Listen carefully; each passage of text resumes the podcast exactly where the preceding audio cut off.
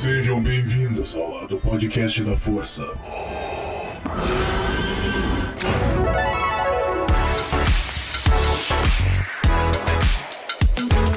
Olá, você que está nos ouvindo, tá começando agora mais um episódio do Primórdio Geek, o quadro do clube do podcast que explora o universo nerd desde os seus primórdios até os dias atuais. O meu nome é Pedro Melo e no episódio de hoje a gente vai fazer uma dose dupla aqui, uma dobradinha sobre duas produções têm uma coisa em comum, mas tirando isso não tem nada em comum, que é o fato de serem adaptações. No episódio de hoje a gente vai falar sobre a série The Last of Us e o filme Dungeons and Dragons. E nesse episódio comigo, como sempre, o co-criador do clube do podcast, o Rafael Rosa. Acho muito bonito quando tu fala co-criador. Fofo. Fofo, fofo. Mas e aí, gurizada? Tudo bem? Eu, eu não sei o que falar, não pensei numa frase de, de efeito pro início. Falhei nessa. Tu que é o, tu que é o brabo, então. Sei. Essa é a minha frase acontece, de efeito início. acontece. Essa é a frase, né? E aí, como sempre, nosso vegano favorito e também editor do Primórdio Geek, Rafael Souza Darski. Já, já posso ir? É minha vez? É, pior que é. Ah, eu rolo a iniciativa, mas eu sempre sou o último de nós a falar. Olha aí. Essa foi boa, essa foi boa. essa foi muito Não, essa boa. foi. Essa eu gostei, hein? Essa eu gostei. Pensei enquanto eu tava no banheiro. Porra. Sem detalhes, por favor, Darski. Super necessários do Darsk. Vamos lá, vamos falar aí desses dois universos diferentes que adaptam aspectos diferentes também da cultura pop, com muito spoiler sobre a série, obviamente. A gente não vai falar nenhum spoiler do jogo 2, no caso de The Last of Us Part 2. Não vamos? Não vamos, eu tô proibindo a partir de agora. Ah, então não pode falar que o. Não pode. Mas vamos lá para esse primeiro episódio, sem a hora do Merchan. Não tem hora do Merchan nesse.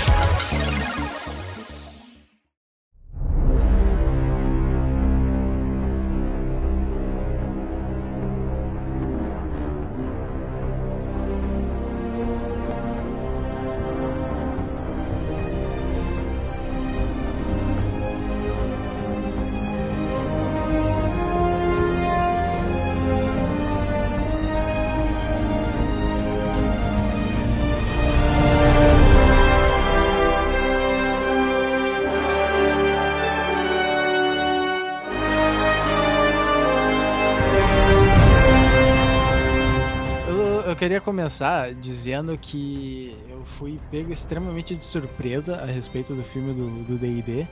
Um indivíduo simplesmente mandou, ok no cinema. E eu, ah, beleza. Aí, beleza, fomos, fomos ver o filme, né? Aí, então eu vou, falo pros meus amigos, né? Pô, nossa, mó legal. Aí eles vão ver, ô meu, o filme só estreia se- sexta. Aí eu, cara, que dia é hoje? Aí eu, caralho, mano, eu vi literalmente à frente de todo mundo. Pois é, eu não entendi essa semana antes que a gente conseguiu ver o filme, cara. Cara, Todo mundo postando legal. só essa semana as críticas e a gente, cara, mas eu já vi o filme, tá ligado? Um tempo. Muito doido. Eu não sei o que aconteceu. É que, na verdade, vocês não sabiam, mas era tapete vermelho. Premiere aqui no Ah. Brasil. entendi. A gente foi na Premiere, ô A louco. Premiere aqui no Brasil. E tinha um aconteceu. bebê chorando. Mas, cara, o que que vocês acharam de, de Dungeons and Dragons? Cara, eu achei é um, maravilhoso. é um filme muito bom. É um filme espetacular, eu diria. É um filme. um filme. É um filme, é definitivamente um dos filmes que eu já vi. É um filme. Eu achei que adaptou bem. Mesmo pra quem não é de D&D, eu acho que é um baita de um filme que dá pra ser Adaptou assistido bem com uma toda a party de RPG, tá ligado? É, é, eu ia falar isso. Só dando um pequeno spoiler, o Melo disse que não, a gente não ia dar spoiler, mas a minha única crítica é que o filme não começa numa taberna. A gente não vai dar spoiler da parte 2 de Last of Us. Ah, tá, ah, tá o filme tá liberado.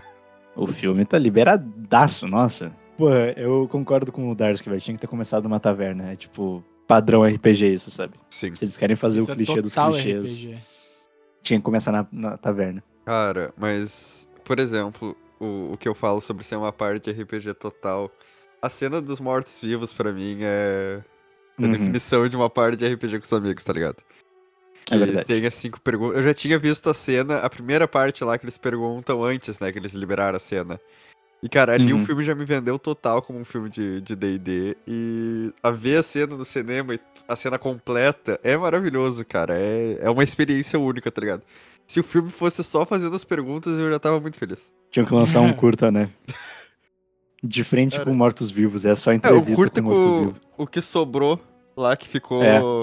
na cena pós-crédito maravilhosa do filme. Fiquem, hein? Não vamos dar spoiler da cena, é muito boa. Eu acho que, na verdade, esse é um dos problemas de Dungeons and Dragons, mas especificamente no Brasil, que é como ele se vende, tá ligado? Primeiro que eu acho uma burrada enorme não terem traduzido o nome pra alguma coisa mais próxima de Caverna do Dragão, porque Dungeons and Dragons, fora do nicho de RPG, não vende. Tipo, ninguém sabe o que é Dungeons and Dragons. Ah, É que eu acho que se colocasse Caverna do Dragão aqui no Brasil, eles iam achar que era um filme e iam vender um filme como Caverna do Dragão, tá ligado? Live action de Caverna do Ah. Dragão. Mas não podia ser um, igual o Darcy falou, dragões e masmorras? Mas aí, qual que é a graça de, tipo, não botar Dungeons and Dragons? É que sei lá, eu acho que Dungeons and Dragons e Masmorra e Dragões, ou Dragões e Masmorras, pro público geral causa o, mes- causa o mesmo efeito que é tipo, tanto faz, tanto fez. Mas aí, pro público que gosta de D&D, vai criticar por, por tra- traduzirem. Ah, mas o público que gosta de D&D já sabe que Masmorras e Dragões, o título origi- original é Dungeons and Dragons. É, mas aí eles vão reclamar, ah, mano, mas eu preferia o original. Tá, é bom ponto. É, é Twitter, né? No Twitter ia estourar isso daí. Sim. Cara, pra mim, o Dungeons and Dragons não tem tanto problema. O problema é como eles traduziram o, o subtítulo do filme, né? Honra entre rebeldes. Ah, ficou muito ruim. Tipo, porque rebeldes não teriam honra, tá ligado? E nem são rebeldes. Pois é. É, que como é que eles, eles iam traduzir honra entre ladrões? Pois é, qual é o problema? Eles eram Eu ladrões. acho que ia ter uma repercussão no âmbito Ah. político sobre esse título que não ia pegar legal pro marketing do filme. Ah, Ah, mas aí é que vai tomar no cu, tá ligado? Porque assim, Não, um concordo, só filme. que tipo, é um filme sobre ladrões. Não tem muito o que tu fazer, tá ligado? Eles falam o tempo todo que eles são ladrões no filme, porque no título não pode ter ladrões, tá ligado? eu acho que esse filme é total sessão da tarde. Eu não lembro de ter, É. tipo, cena forte nesse filme. não Tem, tem. sangue, né? Tem sangue não tem nesse sangue. filme? Não tem sangue no filme. Não, é muito pouco, se tem é pouco. Eu acho que dava pra passar numa sessão da tarde. Não, Dá. ah, certinho. Isso é um puta mérito do filme, na real, meu. Ele ser tão, tão leve, tão fácil de assistir, sabe? Mas ele também não cai nessa falácia de ser um filme simples, tipo Mario. Mario é um filme muito simples, embora muito bonito. Ele já tem ali uma mensagem mais profunda sobre luto, sobre companheirismo, Honra. que é um clássico, sobre honra, obviamente. Mas eu, eu só achei muito bom, assim. Ele não cai na simplicidade também de ser um filme visualmente modesto. Ele, eu achei ele até meio desnecessário o quão bem filmado ele é. Parece até John Wick. John Wick eu fui ver, eu fiquei surpreso, cara. É bem filmado pra cacete. Tu fica tipo, pra quê? Por que, que é tão bem filmado? E Dungeons and Dragons tem uns take que eu fiquei, porra, assim, diferenciado, sabe? Tu vê que tem um, um- uma Foi direção boa carinho. de fotografia também. É, tem muito carinho ali. Porra, o que que é as raças que eles adaptam, sabe? Sim. Cara, o Draconato na, Uhum. no live action. E que é o, Ficou eu me esqueci perfeito, o cara. nome da raça do cara pássaro lá que eles jogam pela janela. Ficou Aracroca. muito bom. Ficou muito bom o efeito prático nele, tá ligado? Cara, eu não lembro de nenhuma coisa no filme, assim, de personagem, sabe? É. Que não fosse efeito prático. Ah, cara, Eu fiquei eu bem surpreso com as isso. panteras, a pantera deslocada. Ah, sim, mas tipo de criatura humanoide, ah, tá tá, o ligado? humanoide é bem difícil o anão. mesmo. Eu acho que o anão era totalmente CGI. Que anão. O anão O- lá do labirinto que eu Então, falei é que ele aparece parecia... bem pouco também. Que eu falei que parecia Hum, do World of. Warcraft. Tá. É CGI? Eu acho que é. Eu acho que Ah, não mas é só é- aquilo. Pra mim fica na dúvida. E só de ficar na dúvida já é mérito, tá ligado? Hum. Eu acho que é CGI. Eu acho que fica zoado. Ah, eu acho mano, que que com maquiagem ficaria CGI. zoado aquilo. Era o pessoal da Caverna do Dragão, tá ligado? Tá, vamos, vamos falar disso aí, vamos falar disso aí. Tem a referência ao pessoal clássico aí, que o. Acho que só o Darcy que sabe o nome. Que é Eu Hank, presto, Eric, Presto, Bob. Bob. Sheila. Bob, Sheila. Sério que a Diana. gente não sabe o nome? Diana. E acabou, né? E tem a Uni, mas É ela eu não, não lembro aparece. se era o Fred. Quem é E Fred? isso é um negócio. Por que, que a Uni não aparece? Ah, Ela não foi. Eu acho que não podia. Eu acho que não podia animais no. Na, na competição lá. Hum, faz sentido. Ou ela não foi capturada, Faz ela sentido. sempre foi mais esperta que todo mundo lá. É que, pô, vamos ser sinceros, justificativas pra ele estar lá não tem, né? Não, é tipo só fanservice. É, tipo- puro. É, eles Puro são uma das fanservice. equipes que vai participar dos jogos lá, e é isso, tá ligado? Cara, agora sim, que elencozinho, hein? Que elenco fraco. Não, não é Fred, é Eric. Sim, Ele tava até agora, não, mas. É Fred? É que não é Fred, mano, era Henk. É Henk, Eric e Presto, são os três homens. e o Bob, cara. Bob é uma criança. Não, tirando Não o é filme, homem. que é um cara de 37 anos, né? Assim, Bah, Cara, puta que Bob pariu, é ratearam no literalmente Bob, o. Luciano Huck do É, D&D, cara. Isso, isso Bah. que eu te mandei a, a foto lá. Nossa, eu não sei se o que que é, se é aqui na, na- nesse teaserzinho, mas o Bob parece um marmanjo de 36. Pois então. Ah, o tá filme louco, pare... é um marmanjo de 36 o Eric mesmo. era um, Bah, ratearam muito no Bob, meu. o Eric era indiano, o Bob era um adulto. A- Assim, ó, eu não tenho nada contra o Eric ser indiano, tá? A questão é que aquele cara não é ator. assim, é terrível. Ele tem que atuar só a expressão facial por o quê? Sete segundos e é digno de framboesa de ouro, cara. É péssimo, assim, me doeu um pouco ver aquele Eric. Mas de resto tá perfeito, o visual deles tá, tá Não, ótimo. Visual, ótimo, tipo ótimo. assim, roupas, tá incrível. Chega até a ser estranho, porque eles são muito coloridos. Verdade. Uhum. Bem, a gente não viu as armas deles, né? Porque lá no labirinto não podia entrar com as, com as É armas. verdade. É verdade. E- o Eric tava com o escudo, se eu não me engano. É que escudo não é arma. É que eu acho que não era o escudo dele Ah, também. Pode não ser o escudo dele, mas escudo só aumenta CA, não dá mais dano. Mas acho Então que não pode podia entrar. nem, mas não podia nem equipamento, nem nada. Nenhum deles Então tira a porra da armadura também, né? Não, mas a armadura, os caras não vão ficar pelado, né? Ah, mas aumenta a CA também. E o Bardo também não tinha nem o alaúde dele. É verdade. Que não é nem arma, Porra, nem escudo, Cara, tu nem falando nada. que aumenta a CA, não sei o que, eu só consigo lembrar da cena lá do, do mago da equipe deles falando que o deslocamento do portal, não sei o que. Cara, eu achei 30 isso metros. genial, genial pro filme, cara. É genial. E convenhamos, né, os personagens eles estão muito bons, muito bem construídos. Estão perfeitos, estão perfeitos. A druida, cara, eu achei. Ai, cara, que personagem boa. Queimei a língua, não, não achei que ia ser uma druida. Eu falei, mano, o Melo tempo todo no início. Não, acho que ela não é druida, não sei o que. Ela... Mas ó, druida não precisa usar alguma coisa pra dar, tipo, ignição na magia. Acho que não. Ah, tipo, as ervas e. É, tipo, o Ah, mago... que a gente, a gente não viu barra- em nenhum momento se ela usou algum tipo de erva ou não, tá ligado? Não, druida não precisa. Tem certeza? Sim, porque eu já fiz uma druida. Então jogou errado, mano. Tô falando Não, sério. porque druida é, é, tipo, não é, não é magia que nem mago que precisa das mãos ou da, ou da voz. Tipo, é que no caso dela, ela tinha forma selvagem. Forma selvagem não precisa de fala e nem de gesto. Tipo, tu só se transforma. É que na minha cabeça, todo mundo que tem magia tem que ter, tipo, um... Alguma coisa pra tu castar ela. Mas O é que é um feiticeiro outro tem um tipo de cajado. O bardo tem o alaúde. Que eu saiba, o druida ou é erva ou é álcool. O dru... o erva é álcool. É. Uma folha de maconha e uma catuaba. Isso é basicamente Desse isso. ponto de vista, a cidade baixa de Porto Alegre é só druida, né? Não, druida. Não, druida não precisa. É que depende da magia, cara. Tipo, se, se fosse, sei lá, uma bola de fogo, aí realmente precisa das mãos e da, da boca. Mas Tá, no caso entendi. dela, que era só forma selvagem, não precisa de. É mais uma de- habilidade do que uma magia. Isso, é uma habilidade de classe, não é uma magia de, de cast. Mas isso eu achei diferenciado no feiticeiro lá, interpretado pelo. Esqueci o nome do cara. Sacanagem não, não ter notado o nome dele, hein? Ah, Tá, o, Qual o, que era o o feiticeiro? bruxo da equipe lá. Não, é é feiticeiro. mago. Ele é. Não, ele é Ele é sorcerer, ele é feiticeiro. Eu acho Feiticeiro? que ele é mago. Ele é, ele é sorcerer, ele não é mage. Hum, safado sem vergonha. Quer ver, ó? O nome dele é. Justice Smith. Eu curti que ele. Ele não tem um. Um cajado, ele tem um bagulho, tipo, na cintura que ele abre pra soltar a magia. Sim, mas tá ele ca... Não, mas é que aquelas, aquele lá do, cinto dele é, é pra magias específicas. Eu lembro muito bem dele fazendo as magias lá, só usando a boca e. só usando a fala e os gestos. Ah, pois é, mas as mais poderosas ele tinha. É, ele, Ele tinha tinha. um pra mim, aquilo é mais um amplificador, sabe? É tipo um grimório, sabe?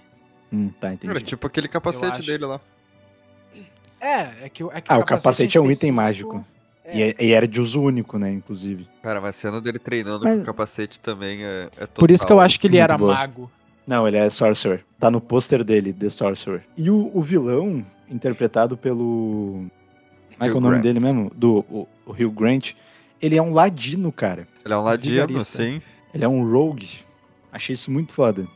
Achei isso muito foda. Qual era. Qual é o nome da ascendência? Como é que é o nome? Então, ante, ante, antecessor? O antecedente dele Era é nobre. vigarista. Antecedente. Vigarista. Ele Não, fala, ele ele passa fala- a ser um nobre, mas, ah, Hum, mas tá. eu acho que ele, é- ele Sim, se ele- ele fala, ele- vigarista. Sim, ele fala no início do filme, quando, quando tá contando lá a origem da, da equipe, que eles contratam um vigarista pra equipe. Ah, dá pra dizer então que a primeira ficha dele, na primeira aventura até o level 20, era vigarista, mas quando começou a Sim. segunda aventura e ele virou vilão, o antecedente é nobre. É, pode ser. Basicamente é Em isso. termos de RPG, é isso. Ah, porra, muito foda, assim, essa paixão que o filme demonstra por todo o lore e pelo conceito de RPG de mesa, E mano. uma coisa que o Darcy falou que ele fez era ficar imaginando o, o D20 em cada situação que eles faziam, É. cara, parando pra pensar. Tipo, na cena tá muito pra imaginar isso, cara. Tipo, quanto eles tiraram Sim, em eu, cada. Eu fiquei muito, fiquei muito pensando, cara, toda a cena, toda a ação que, que eles iam fazer, eu ficava imaginando, cara, qual seria. Quanto que aquele personagem tirou no D20 pra sair aquilo lá? Será que deu falha? No- A cena da ponte foi falha crítica. Foi, ele tirou um. Só não foi, eu acho que só não foi um, porque se fosse um, ele teria caído na lava. É, tá. Eu Tá. acho que foi um 5. Exatamente isso que o, que o Darcy falou, mas eu pensei muito, cara, que provavelmente eles não fizeram isso, óbvio, mas seria muito foda se eles baseassem a- o roteiro num D20, tá ligado? É tipo, quando ele. Uhum. Quando o Sorcerer foi, foi fazer aquele, aquela ilusão do, do bardo, pra mim eu acho que ele tirou ali um, um 10.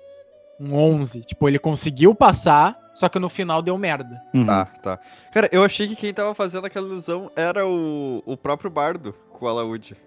É que Pois esse, é. esse bardo não, não usa magia. Ele não usa Ele, magia. usa- ele- ele literalmente ele é, ele é o mais inútil do, do grupo. Ele faz Ele é só um planos. bardo. E Ele quando os faz planos planos, falham, ele faz planos- outros planos. Exatamente. Aí, Exatamente. quer dizer que os seus planos falham? Sim e não.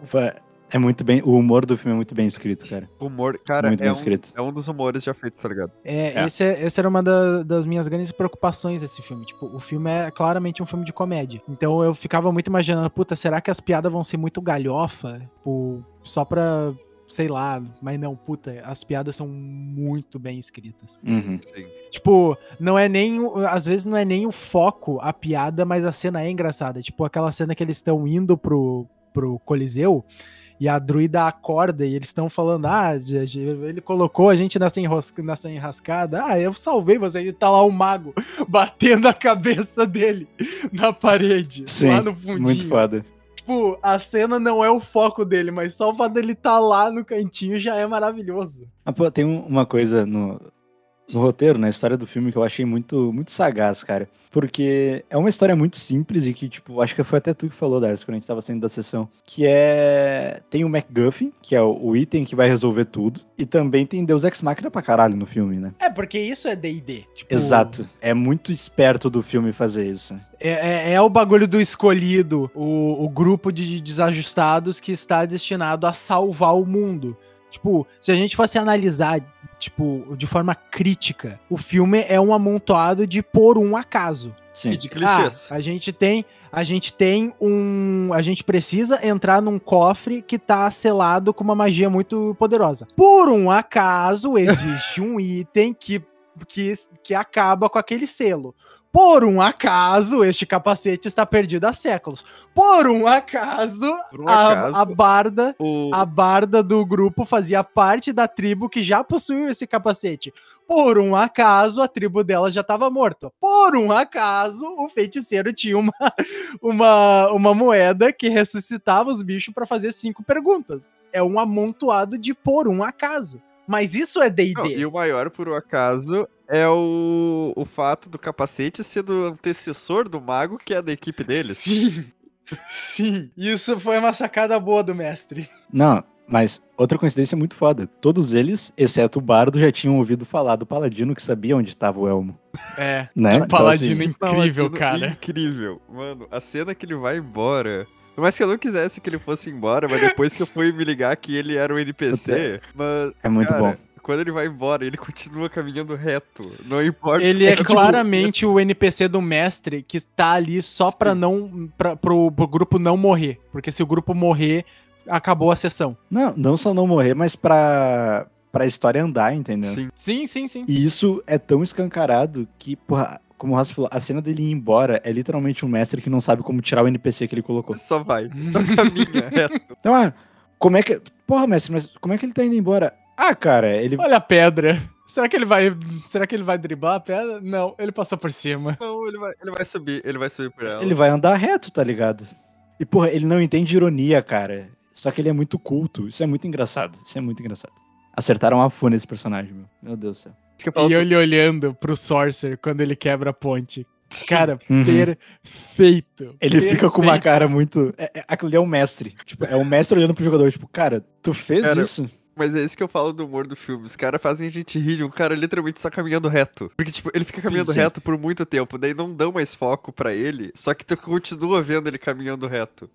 Ele fica em segundo plano, é muito bom. Tu fa... ele... Eles fazem a gente rir de um cara que tá só caminhando, tá ligado? Isso é muito bom.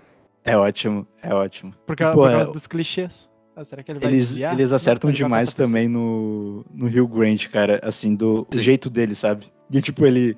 Ah, eu não quero te ver morrer. E é por isso que eu vou sair da sala agora. E ele só, tipo, foda-se, tá ligado? É, é- é muito bom, é muito acertado. E é isso, cara. Eles se esquivam da crítica de, nossa, mas teu roteiro é clichê, porque é um roteiro de Dungeons and Dragons, que tem que ser clichê, porque senão não é Dungeons and Dragons. Exatamente. Sim. Eu acho isso muito foda. Embora É- eles pudessem ir pro, pro lado, sabe, do Critical Role, que é uma história mais densa, né? Que agora tem a animação Vox Machina Que é muito na boa. Amazon, que é baseado no RPG de mesa, Muito boa. que é mais sério, é mais denso, é mais violento. Mas daí também o filme não ia vender metade do que tá vendendo. Foi um sucesso comercial até o momento dessa gravação, pelo menos. E, porra, é um filme que o, o marketing grita, assim, Cara, por exemplo. Ainda assim, também só rapidinho, Melo. O... As cenas de ação do filme são muito boas. Cara, Não, são excelentes. do- São excelentes. Muito bem coreografadas. do... do Paladino. Paladino. cara, que a espada dele, ele lança a espada e daí fica uma faca. Aham. Aquilo ali é genial, cara. Vai se fuder. Aquilo ali é, é tipo arma nível 20, mano. É muito foda. E É, ele faz o... 20. Não, o Paladino já era, já era Não, nível sim. máximo. O Paladino tava muito foda. E ele era da mesma raça. E ele é- só, e ele só não derrotou os inimigos porque os inimigos eram, eram mortos vivos. Eles É que, na voltavam verdade, à isso-. Isso eu achei muito bom, se tu for pensar num roteiro de aventura de RPG de mesa ou num roteiro de filme, porque numa cena eles demonstram como o Paladino é foda e também demonstram o quão fatal são os outros inimigos, porque eles não morrem, mas isso toda essa ação ocorre e não fere nenhum dos principais, tá ligado? Então, tipo, cara, é uma forma muito foda, assim, de tu apresentar vários conceitos do filme que vão ser importantes, mas seja uma forma rápida e que não afeta o grupo E principal. continuando nessa cena, Uhum. eu consegui muito, muito, tipo, muito bem imaginar o mestre falando, muito bem, vocês derrotaram os, mor- os mortos-vivos. E aí aparece um dragão. Uhum. Cara, é... é total mestre. É muito isso. Puta, tá ligado? Não precisa, mas pra sorte de vocês, o dragão é obeso e ele se Aham. desloca em tais quadrados. E aí, o que vocês fazem? o bardo quase morrendo. O mestre usa o paladino pra salvar ele. O paladino, na Sim. verdade, não tirou o suficiente no dado, mas o mestre fala que ele tirou um 20. Porque é o mestre, ele pode fazer o que ele quiser. Ah, Então é assim? A, o- a mesa tem que continuar. Tá certo, o exatamente. mestre. A mesa tem que continuar. Ah, pô, o filme, ele, pra mim, é. Ele vende pra caralho, porque eu, pelo menos, compraria tranquilamente um pacote de expansão pra DD que é sobre esses personagens. Sim. Aventuras com esses personagens e os itens dessa aventura. Se eles não estão no livro, eu, eu compraria essa expansão tranquilamente, cara. Cara, eles fizeram. Eles estão vendendo um livro de, de arte conceitual do filme, né?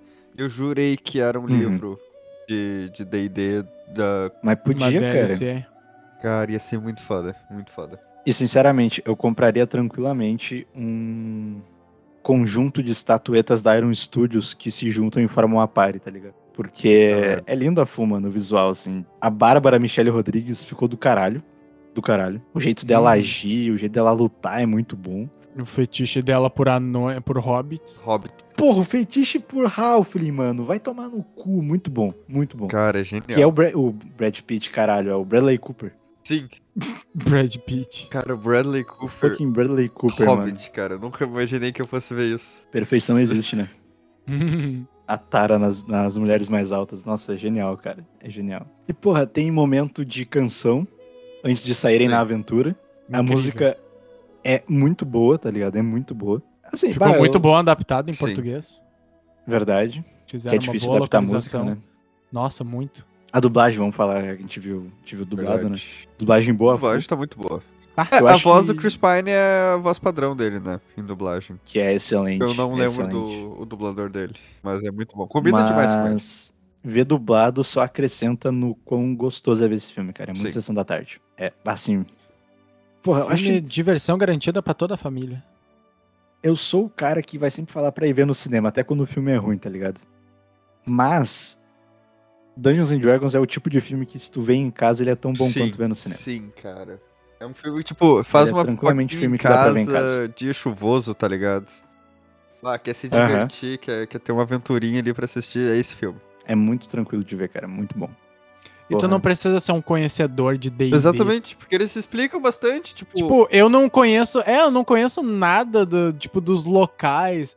Não, o, o não sei o que lá, de não sei o que lá, os locais, até as termologias, mas tipo, tu não precisa saber eles não disso. falaram muito o Não é nome de reino, né, e esse tipo de coisa. Cara, eles É, falaram os mais conhecidos. Eles falaram. Eu não sei como é, eu não lembro como ficou em português, mas é Neverwinter, que é Neva Nunca, eu acho que é o, o isso. nome do reino.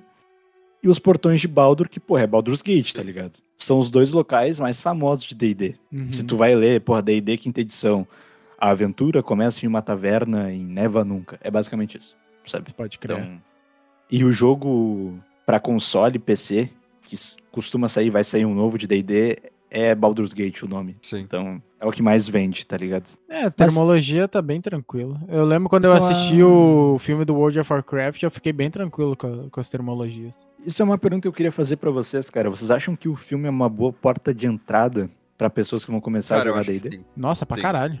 Pra caralho. É, é que mais, é É. mais ou menos, porque, tipo, ela vai ver a- aquilo tudo. Tipo, imagina a druida. Ver se transformando em um monte de bicho. Aí quando vai ver, é, então, tu só pode uma transformação por dia. Nesses primeiros níveis, tu só pode virar bichinho, bichinho podre. Aí só nos níveis avançados tu vai poder virar um bicho alado. Tipo, o cara, o cara vai brochar um pouquinho. É uma aventura de nível baixo, na minha opinião. Como assim eu não vou poder virar um bico de tamanco no início do jogo, cara? Porra, tem que virar um bico de tamanco. Tem que virar um bico de tamanco. Essa é a transformação Como básica. assim eu não posso virar um Uber no nível 1? Mas os personagens nessa aventura são nível máximo. Sim. Nossa, total. Foi o que eu senti, assim, são personagens high level numa É, aventura o low mago ele level. não começou no É. nível máximo, isso eu tenho certeza. Não. Ele, forma ele Ele desbloqueou o, o nível máximo depois que ele, que ele ele entendeu lá chegou o bagulho no, do no nível capacete. 20 no capacete, exatamente. É, é que, o, é que mago, mago, sorcerer, bruxo, nível máximo é, é roubado, tipo... É, não, a, a vilã É, era nível máximo. A feiticeira lá. Ah, sim, sim, sim, a Uhum. Lich. É, Inclu- mago, mago em D&D é isso, no nível 1, no, um sopro Eu te sei. mata. No nível máximo, tu tem que se conter pra não matar o teu time. É, mas já quase É. morreu. mas, porra, isso é outra, outro elogio enorme que eu tenho que fazer pro filme, cara. O visual maravilhoso dos flashbacks. Puta que pariu, velho. Assim, ó, criativo a full a forma que é introduzido os flashbacks. O primeiro, que é basicamente uma enrolação do bardo Sim. até o, o Aracroca chegar. Então ele, ele vai e volta, e ele começa do início e ele fica enrolando. Tá, mas ele já Perfeito. chegou. Tem uma, vo- tem uma parte que ele fala É. de novo, que ele vai falar de novo aquilo que a gente já viu. Não, mas você já falou isso. Ah, é verdade. Não, o melhor é ele falando. porra, O melhor é ele falando, tipo, ah, e essa parte ia ser muito bom se ele tivesse aqui pra ouvir, Uhum. sabe? Ele ia gostar muito dessa parte. É muito bom, cara. E, cara, eu achei uma das melhores piadas do filme essa, porque eu realmente comprei que ele ia argumentar com Sim. o cara, tá ligado? Sim, eu, eu achei que tipo, era alguém que, que ele já tinha combinado alguma coisa. Isso, É, isso. é muito isso que eles estão a tipo, entender. O Aracroca chega, ele começa, tipo, a chegar perto, todo estranho. Eu falei, pá, mas que bizarro, né? E foda-se, eles jogam o bicho pra fora da E eles janela. falando, E Não, o- mas a gente já o- te libertou. É, o Draconato. A gente já tinha assinado a tua liberação. E fica tipo, caralho, mano, pra quê? É muito bom. É literalmente o grupo de jogador que complica demais a aventura que o mestre eu escreveu. na última sessão Sim. do. Sabe? Nossa, é verdade. É bem isso. verdade. O mestre, tipo, cara, a porta tá, tá destrancada. Só não tentou abrir. E todo mundo, não, mas não, qual é a palavra mágica pra abrir isso aqui, mano? Não, tá muito fácil. não A pegou gente a vai abrir a chave. porta, vai ter uma, uma armadilha do outro lado. é bem isso. Mas não tem nada, é só uma porta. É só ficar em silêncio, tá o Rosa gritando. Sim. O Rosa revelando, nossa, enfim, traumas de, de alguém que escreveu uma aventura simples e estavam complicando demais.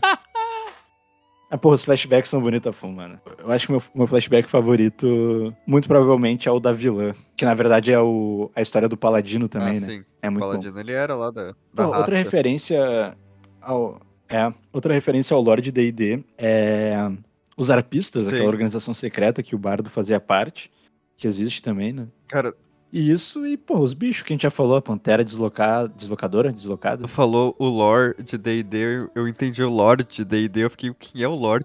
Quem é o O lore, Lorde de D&D. Que Eu também você entendi pode ser isso. forte, mas eu sou Eu o também Lorde. ento- Quem é o D&D. Lorde Eu D&D? já ia O perguntar. Lore Aí o cara falou os arpistas Aí- e eu fiquei tipo... Não, Hã? daí Como que eu assim? entendi que ele falou o Bugou. lore de D&D. É, O Lore, o Lore, Lore. falar o Lore. O Lore de D&D. é que eu tô acostumado com a lore. A lore. O lore. O lore. É que eu vou pro o lore, porque lore vem de folclore, né? E daí pra mim é o folclore. De folclore Ah, tu entende, ai, né? Fã de Taylor Swift. Ah, me respeita, ô Rafael Rosa. Me respeita. Não, vamos partir pras ofensas aqui. Não, capaz. Um, um beijo pras fãs de Taylor Swift, pros fãs de Taylor Swift e povo animado. Eu não me surpreenderia se saísse uma entrevista ou uma notícia que é assim. Então, gente, é, o roteiro foi escrito em cima de uma sessão de RPG que os atores jogaram com o diretor. Era isso que eu tava imaginando. Que todas as ações dos filmes, eles jogavam um dado antes pra poder escrever o roteiro, tá ligado? Pô, eu vou além, Rosa. Eu acho que é uma sessão de RPG. Sim. Vai, ia ser muito foda. Dito e feito, é como se tu pegasse o Nerdcast RPG e fizesse um livro em cima, tá ligado? Ia ser muito foda. É isso. Pra mim, aquilo ali é uma sessão de RPG que eles roteirizaram, cara. Depois, assim, de Cara, ter jogado o- tudo. Muito foda. O Hugh Grant, ele falou numa entrevista que ele nunca tinha jogado D&D antes do, do filme, né? Uhum. Já o Chris Pine, ele jogava, tipo, sempre que ele se reunia com a família dele, porque é uma família de atores. Então era muito foda pra eles jogar. D&D e atuar, tá ligado? Pra eles, tipo, era um exercício Uhum. muito bom. Eu achei isso, tipo, incrível. Faz muito sentido, cara, pra uma família de atores jogar D&D. Pô, uma pergunta, a gente viu no cinema, então, é uma... É diferente de ver em casa. Assim, tu não tem o conforto de dar pause, ou, tipo, ah, pá, tem que ir no banheiro, já volto a assistir, coisa. Ou vou ver no outro dia, porque eu tô com sono. Vocês sentiram que o, o filme teve um tempo, assim, que pesou? Ou passou Não, rápido Passou demais? rápido pra mim. Cara, na real, tipo, não é que passou rápido. Não, foi ele só tranquilo. tipo, passou, tá ligado? O tempo normal. Não achei que demorou muito, nem foi muito rápido. É, ele tem mais de duas horas. Nossa, então passou e eu rápido. senti um filme de Passou uma hora rápido. e meia. Não, eu não sabia que ele tinha mais de duas Pois é, ele tem ali 2 horas e 14 mais ou menos. Eu acho que foi o efeito do cinema. É, talvez. Mas pra mim ele passou bem rápido, assim. Foi, para mim pareceu literalmente sessão da tarde, uma hora e meia de filme e acabou. Mas não, ele tem mais de duas horas. Então, eu veria eu achei tranquilamente bom. mais desse filme. É que é tudo muito orgânico. Pois é, as coisas vão acontecendo. O ritmo do filme me lembrou muito Sociedade do Anel, que as coisas vão acontecendo e vai aparecendo mais lugar e mais contexto e mais personagem. Tu só vai, tipo, na onda, sabe? Pra mim, o filme teve muito essa impressão, cara. Eu achei isso muito foda. Muito foda. Me surpreendeu no geral esse filme. Eu não esperava que fosse tão bom. Qual que é a nota de vocês pra Dungeons and Dragons?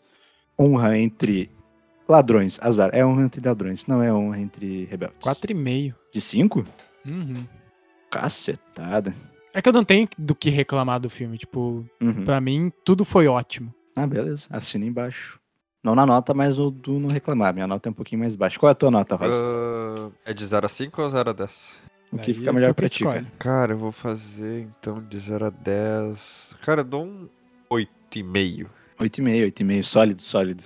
É que eu tô Cara, levando em conta a proposta do filme, né? Esse, esse Pois é, pois é. amontoado de por um acaso. Eu estou levando em conta que isso é uma partida de D&D. Eu vou dar 4 de 5, porque eu tiro um ponto. Porque eu acho que o filme ainda assim vai muito a fundo nos acasos e podia ser um pouquinho mais, sabe, mais redondinho no sentido das coisas que vão levando uma a outra. Embora não tenha me incomodado a forma que, por exemplo, eles vão de um personagem a outro personagem pra reunir o grupo, isso é muito RPG. Mas acho que podia ter sido um pouquinho mais assim. Tipo, eu não, eu não consigo lembrar se eles te dão um motivo pra eles saberem onde tá o mago. Eu Hum. acho. Eu só lembro que eles acham o mago. É, que o filme dá esses time skips. É que, tipo, de- aparentemente de o motivo é porque eles sabiam que ele fazia as apresentações dele naquela região, tá ligado? Pois é, isso eu acho um bagulho meio assim. O mestre teve essa ideia de última hora. É ao contrário da forma que o, o mago sabe onde encontrar uma druida. Que ele já tem um passado, ele já É tava muito afim dela. Eles, eles fizeram uma aventura que não deu certo, porque o, o mago tem problema de autoestima, que, porra, é do caralho também. sabe? Muito criativo isso. Então, eu senti que alguns pontos têm essas lacunas. Eu só não tiro mais porque eles começam a compensar quando a, a pare tem uma química muito boa. E o momento de drama que tem que ter em toda aventura de RPG também é muito bem feito. E a cena da, da apresentação da druida é muito bom, né? É excelente Cara, também. eles, É muito bem feito. eles chegam lá, O filme é muito bem feito. tem a guria presa, daí ela, ela fala, ah, sua amiga é bem rebelde, não sei o que, mas não é aquela ali a druida. Aí o cavalo se transforma É num um fucking cavalo. urso coruja. É, cara, é muito bom. É muito bom. E ela tem um Aham. estilingue no bracelete, mano. Isso é muito, foda. Muito, Muito Ezra, Ezra. tá ligado? Eu, eu senti Uhum. total a vibe do Ezra no, em Rebels. Eu tiro um pontinho do filme por causa disso aí. Assim, de. é, eles se baseiam muito na, na coincidência ainda. Eles podiam ter feito um pouquinho melhor, justificar algumas coisas. Tipo, por que, que o dragão é gordo? Tem motivo pro dragão ser gordo. Conta no filme, ia ser legal, sabe? Ah, Ah, mano, ou, comeu muito. ou tá mostra, talvez. É, é literalmente isso. É literalmente muito isso. ouro. Ele ficou preso lá e ele comeu muito. E ele é um dragão gordo. Ele não é, ele é um dragão sedentário, tá ligado? Eu acho que Dragão faltou, tipo, gordo. contextualizar algumas coisinhas a mais. Eles.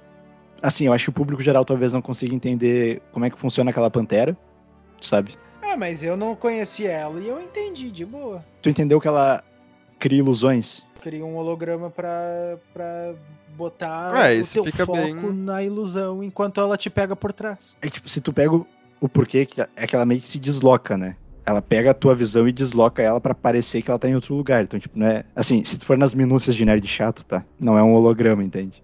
Mas, por exemplo, o mímico, eu acho que eles podiam ter colocado até mais vezes. Não, não mais vezes, mas talvez, tipo, contextualizar melhor a questão do mímico, sabe? Essas coisinhas, assim, que eu acho que eles podiam ter melhorado um pouco. Mas, no geral, porra, o filme é muito bem feito, cara.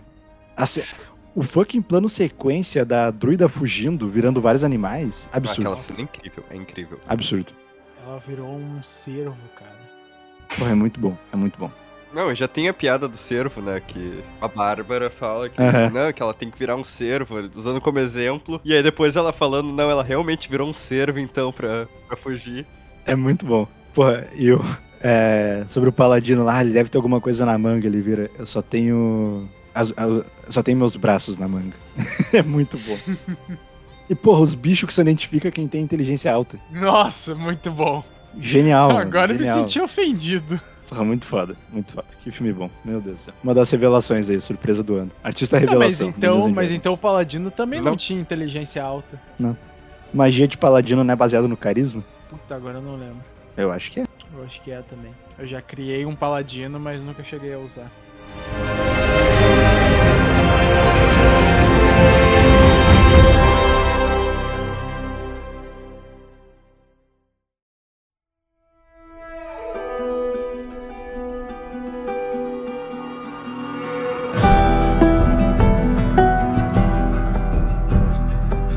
Todo mundo concorda então que D&D é uma, uma boa Sim. adaptação, né? Falando em boas adaptações. Exatamente. Olha aí, que suave a transição. Falando em boas adaptações, vamos falar da série do momento, da Last of Us, né? O hit dos hits no mundo das séries, mais um acerto da HBO Max, Max. que agora é só Max, porque fundiu com a Discovery. Mas, vamos lá falar de The Last of Us. Pedro Pascal, Bella Ramsey. Que elenco. É uma boa adaptação, vou começar assim já, vou começar assim já. É uma boa perfeita. adaptação. Não sei. Eu não também joguei o não, mas eu digo que é. Eu gostei da série, então tá valendo. Tá, então, Melo, eu te faço essa pergunta. Eu pito e repito. É uma boa Ah. adaptação?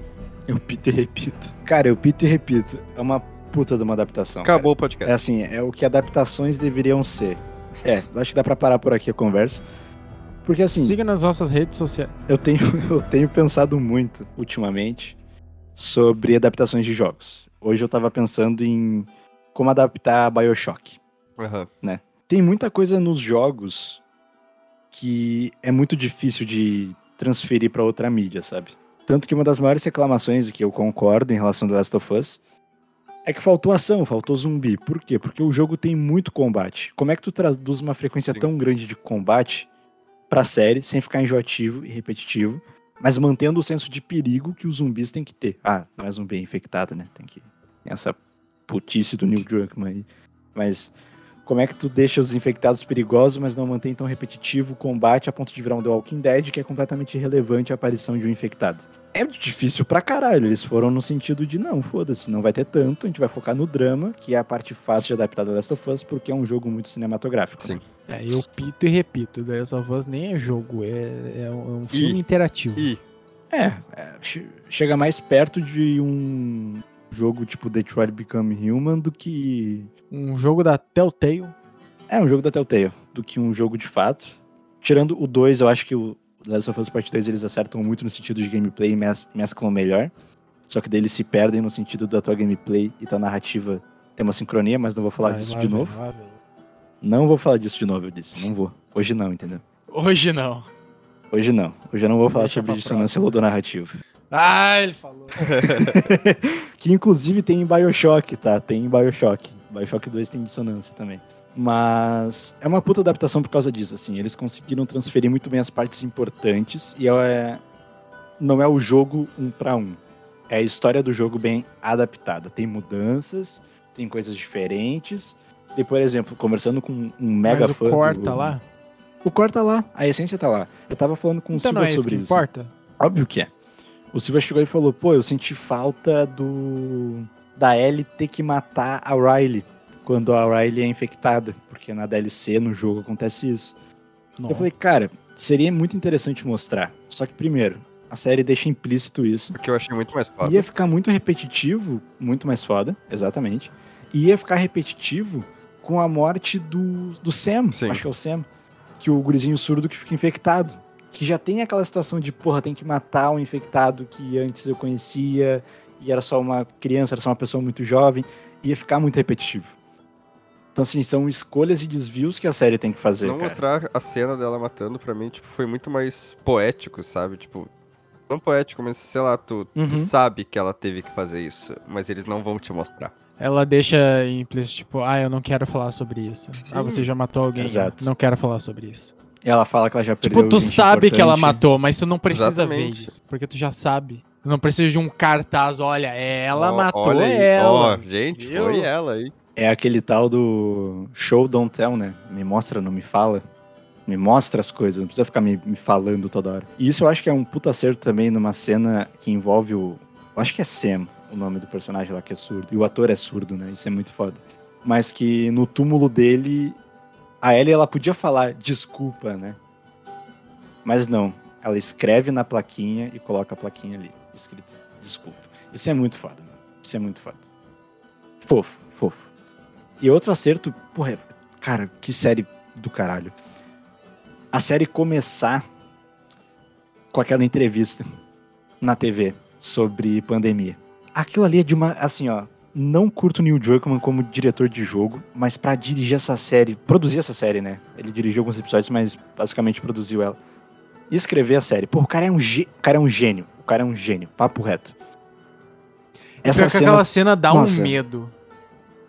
Sabe por que ela dá um medo, Darcy? Sabe por que que essa porra de cena dá um medo? Porque é baseado num fungo real da humanidade. Só que ele não é. Só que, tipo assim, a, a série se baseia em algo que realmente pode acontecer. Tipo, mutação. Tipo, mutação não é algo previsível. Não só simplesmente isso. É algo que acontece.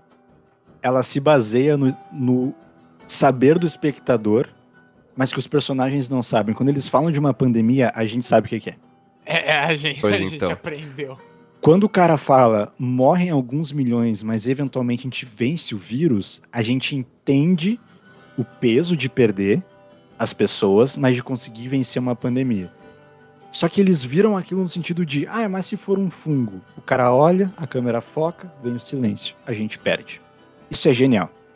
Porque o público ali fica no mesmo choque que a gente fica, só que isso é baseado no nosso saber e não no saber dos personagens. Isso é muito foda, cara. Isso é, é muito bem escrito. E daí eles fazem aquelas tiradinhas assim, não, o fungo não vai conseguir se criar e infectar. Mas se a temperatura do mundo começar a subir um pouco, tu fica, puta, aquecimento global. tu já sente. e a entrevista Ali de quando? né? 1960? 63, eu 1900 acho. e, e lá vai bolinha, mano. Eu acho que é 63 a entrevista é? aquela. E aí tu Você- fica, é, caralho, puta, mano, é. o bagulho atual. É, é muito bem escrito. Essa cena é muito bem escrita, assim, cara. E muito bem dirigida também. E eu acho que um dos meus episódios favoritos é o episódio 1. De longe, assim, porque ele é uma adaptação perfeita do jogo, mas ele adiciona todo o contexto da tenso. Sarah, cara. A tensão dele é absurda. A tensão dele é. É palpável, assim. Tu consegue sentir É. que vai dar merda o episódio inteiro. É muito É, tipo, eu. Quando, quando eu assisti, eu, eu, eu fiquei muito tenso mesmo, tipo, do. do da atmosfera de de noite ali. Uhum. É, todo mundo entrando nas casas, os aviões indo tudo, tipo, caralho, mano, o que, que tá da- acontecendo? da Eu que não conhecia a série, né? Tipo. Nossa, nossa, velho. É. foda. Aí do nada chega o Joe, entra no carro, eu, caralho, mano, o que é isso, velho? What the fuck? Calma, tio. É só um Mas- game. eu acho muito foda. Que assim, eles têm que te dar apego a Sarah, né? Tu tem que sentir a morte dela no mesmo nível parecido com o que o Joel sente. E daí isso soma com a atuação do Pedro Pascal, né? No jogo eles fazem de uma maneira muito óbvia, que é te dar o controle da Sarah. Então teu primeiro contato no jogo em sentido de gameplay é ela, então tu já tem um apego de, putz, eu tô controlando ela, ela Ah, morreu, o que porra tá acontecendo? É muito esperto isso, é muito esperto. E na série, eles te mostram o dia a dia da Sarah, né? O que, que ela fez durante o dia. E eu acho muito, sei lá, é a impressão que me passou de como eles vão comentando as coisas do dia a dia que ela não vai mais ter, mas eles falam com uma urgência, Sim. sabe? Então ela tá na escola e o tempo vai passando e a professora fala que vai ter prova. E daí, porra, quem já sabe da história, no meu caso, eu pensei, cara, ela não vai ter essa prova, sabe? Ela não vai. é, Essas coisinhas do dia a dia, o convívio, o ir numa loja. Tipo, porra, ela comprou um presente de aniversário pro pai no dia que ela morre, sabe? Faltou pouco pra ela não conseguir presentear o pai dela. Ela sai da casa da, da vizinha, que tem a véia bizarra lá, e daí, tipo, ela olha assim o céu, ela olha o ao, o redor dela, tem aqueles negocinho de água, os s- sprinkler, acho que é, saindo ali. tipo, cara, são as pequenas coisinhas que ela vai notando que ela não sabe que vai acabar. E que vai acabar pro mundo, mas vai principalmente acabar pra ela, porque é, é o dia que ela morre. Isso é muito foda. Isso é muito foda. Cara, pra mim o mais triste desse universo de The Last of Us é que eles não vão ver o episódio 3 de Star Wars, tá ligado? É verdade. Eles viram o É episódio verdade. 2, cara. Esse foi o último resquício de Star Wars. Contato Último de Star Wars contato, que eles né? tiveram. Eles não vão ver a trilogia Puta do merda, Nolan. eles não vão ver a trilogia do Nolan. O Melo dá todo um contexto da gravação, os caralho, de como foi bem filmado. O Melo, os caras não vão ver episódio 3. Não vão ver a origem do Cara. Vader. Puta merda. Ah, não, cara. Mas falando em coisa mais, mais nerd, vocês viram a teoria do como a série sustenta o fato do Joel e da Sarah não terem sido infectados? É que eles falam depois que foi pela farinha, né? É, tipo, foi pela farinha, mas aí eles falam, tá, mas quem que foi o primeiro infectado? É que isso a gente descobre no 2, né? Ah, Não quero dizer nada, mas no 2 tem o paciente zero e é, é bizarro. Bizarro. uh, nossa, que belo Mas- nome, pacientes. Não lembro que é o paciente né? zero. Ah, é verdade. É o rei dos ratos. Ah, é, cala a boca, não quero saber. É, não vou te. É, só- é chamado de rei dos ratos. Mas eles falam que foi pela farinha, então alguém comeu e começou aí, né? E se tu vê. É Onde é que foda. podia ter farinha?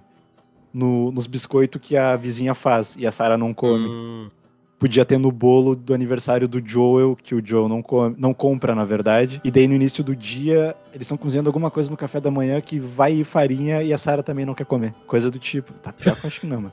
Mas o- a série vai Sim. sustentando isso de assim, tipo, porra, eles não tiveram contato com isso, eles não comeram, então obviamente não estão infectados. Isso é muito foda. Isso é muito foda. Sagaz. O primeiro episódio é do caralho, mano. E depois tem o salto temporal, né? E o episódio acaba com a Ellie. Muito bom, muito bom. Posso roubar aqui uma história do, do, do The Nerds? Até Tá duas. ligado? Tá ligado The Nerds? Acho que sim. Fa- faz sucesso aí no- nos shorts do YouTube. Hum, pode crer. Roubando essa história deles, deixando bem claro que eu deixo claro de onde eu roubo as minhas coisas. É, ele tem a história que o episódio 1. O quê? vai. Não, não, a gente, a gente, a gente lembrou do, do, do super adendo. O adendomento. tá. Os cara, os cara lá, os produtores, eles, tipo, fizeram o primeiro episódio. E aí o primeiro episódio terminava com o Joel queimando o corpo lá da criança, lembra? E aí então os, os executivos falaram, cara, tá uma merda. Uhum. Porque como é que tu vai me apresentar a série, sendo que a protagonista nem aparece na- no primeiro episódio? que Seria a Ellie. Pois é. Aí então os caras juntaram, claro que fizeram uns picotinhos ali, juntaram o primeiro com o segundo episódio. Por isso que ele tem uma hora e vinte. Hum, É, ele é mais um, longo. o mais longo. É. Então, tipo, por causa dos executivos da, da HBO, o episódio 1 ficou desse jeito que a gente conhece, de uma hora e vinte.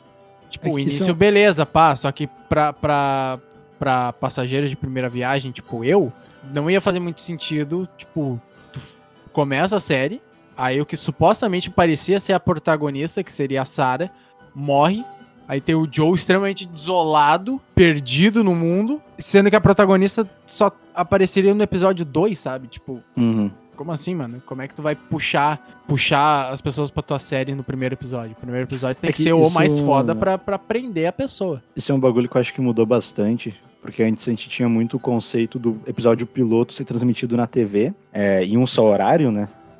E depende da recepção do público pra tu continuar.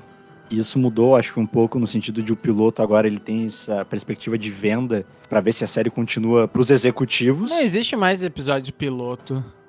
Pois é, porque ele, Episódio piloto seria só pra mostrar pros executivos, não pra gente mesmo. Ele vende pros executivos e pro público ele só vai te vender o conceito de tu continuar a assistir a série, porque ela já foi feita e autorizada, né? Então isso mudou com o tempo, não existe mais o episódio piloto, como tu disse. E, Tipo o pô, é um episódio piloto de acerto, Rick and mano. Morty. É. Mas, cara, é bem isso. Não, não existe um episódio piloto que não introduz os protagonistas ou o protagonista. Então, Uhum. a gente teve o tempo pra conhecer o Joel e a gente não tem o tempo no piloto pra conhecer a Ellie, porque parte da jornada da série é conhecer a Ellie, né? Mas só o fato de, tipo, dela ser uma infectada que não foi, tipo, ela tá. Ela se mordeu, Uhum. mas não, não tá infectada. Eu acho que, tipo, esse já cria um. um opa. Opa. tem Ah, ele te desperta. É. E daí eles saem na aventura. Então, tipo, o final do episódio é assim: olha pra onde a gente vai, olha o motivo que a gente tem pra te comprar. É isso. E daí. O episódio 2 eu não me lembro muito, na verdade, pra ser bem sincero. Mas é, ah, é o que É. a Tess morre, né? Tem o beijo. Beijo Foi zumbi. uma, foi uma Yeah. polêmica, Qual a opinião de né? você Uma sobre o beijo polêmica. zumbi? Foi aí que começou a, É. a polêmica da série pros fãs de The Last of Us. Mal eles esperavam o episódio 3. Pra mim foi. Pra mim foi é. foda-se.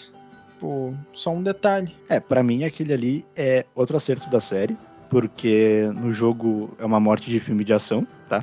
Ah, e ali tem, porra, outro contexto. Ela já foi infectada e daí os, acho que foi o diretor, os produtores falaram que o Cordyceps, se ele pode evitar o- a infecção violenta, ele vai Sim. evitar, né?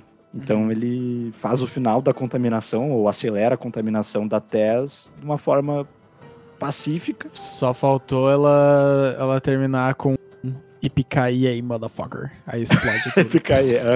Mas, é assim, a série desviando do jogo pra manter mais o foco do jogo, que é de fato a escrita e não as sequências de ação. Né? E daí a gente vai pro melhor episódio da série? É isso, né? A gente já vai pular pro último? ah, meu, não gostei, meu. Muita Não, que isso. lacração. Que isso, o melhor é o terceiro. Cara, pode ser o melhor, mas o meu favorito é o último. O que nem faz parte da série, o spin-off do bagulho.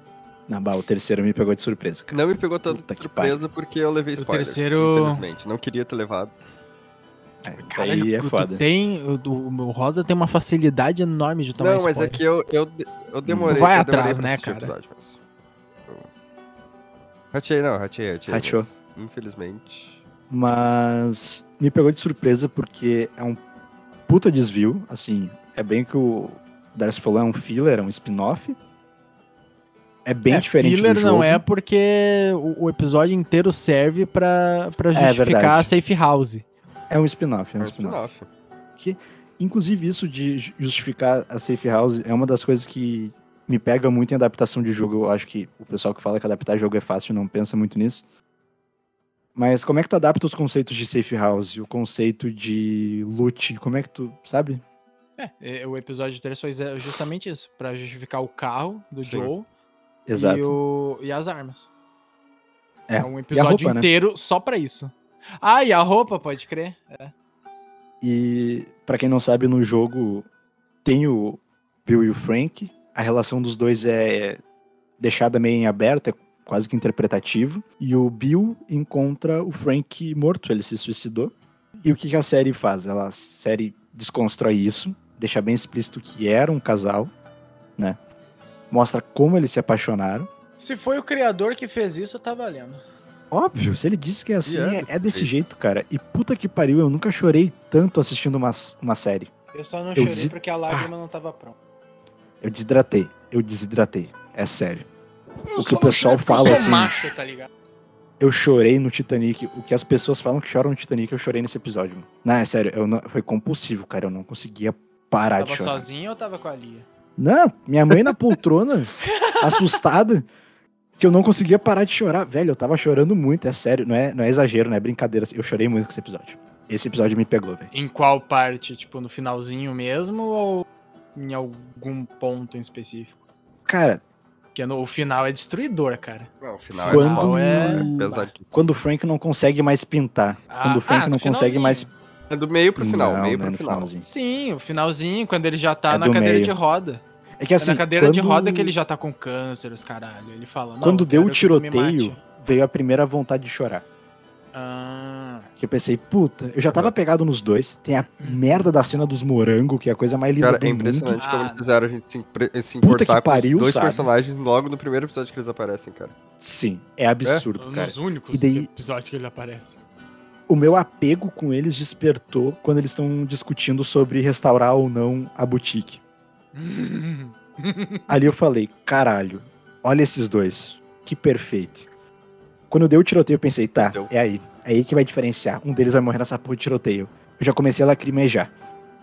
Irmão, quando apareceu ele na cadeira de roda, não conseguindo mais pintar o rosto do Bill, que era tipo a única coisa que, sabe, salvava a vida dele, eu fico tipo, ah, para, mano. Eu comecei a chorar.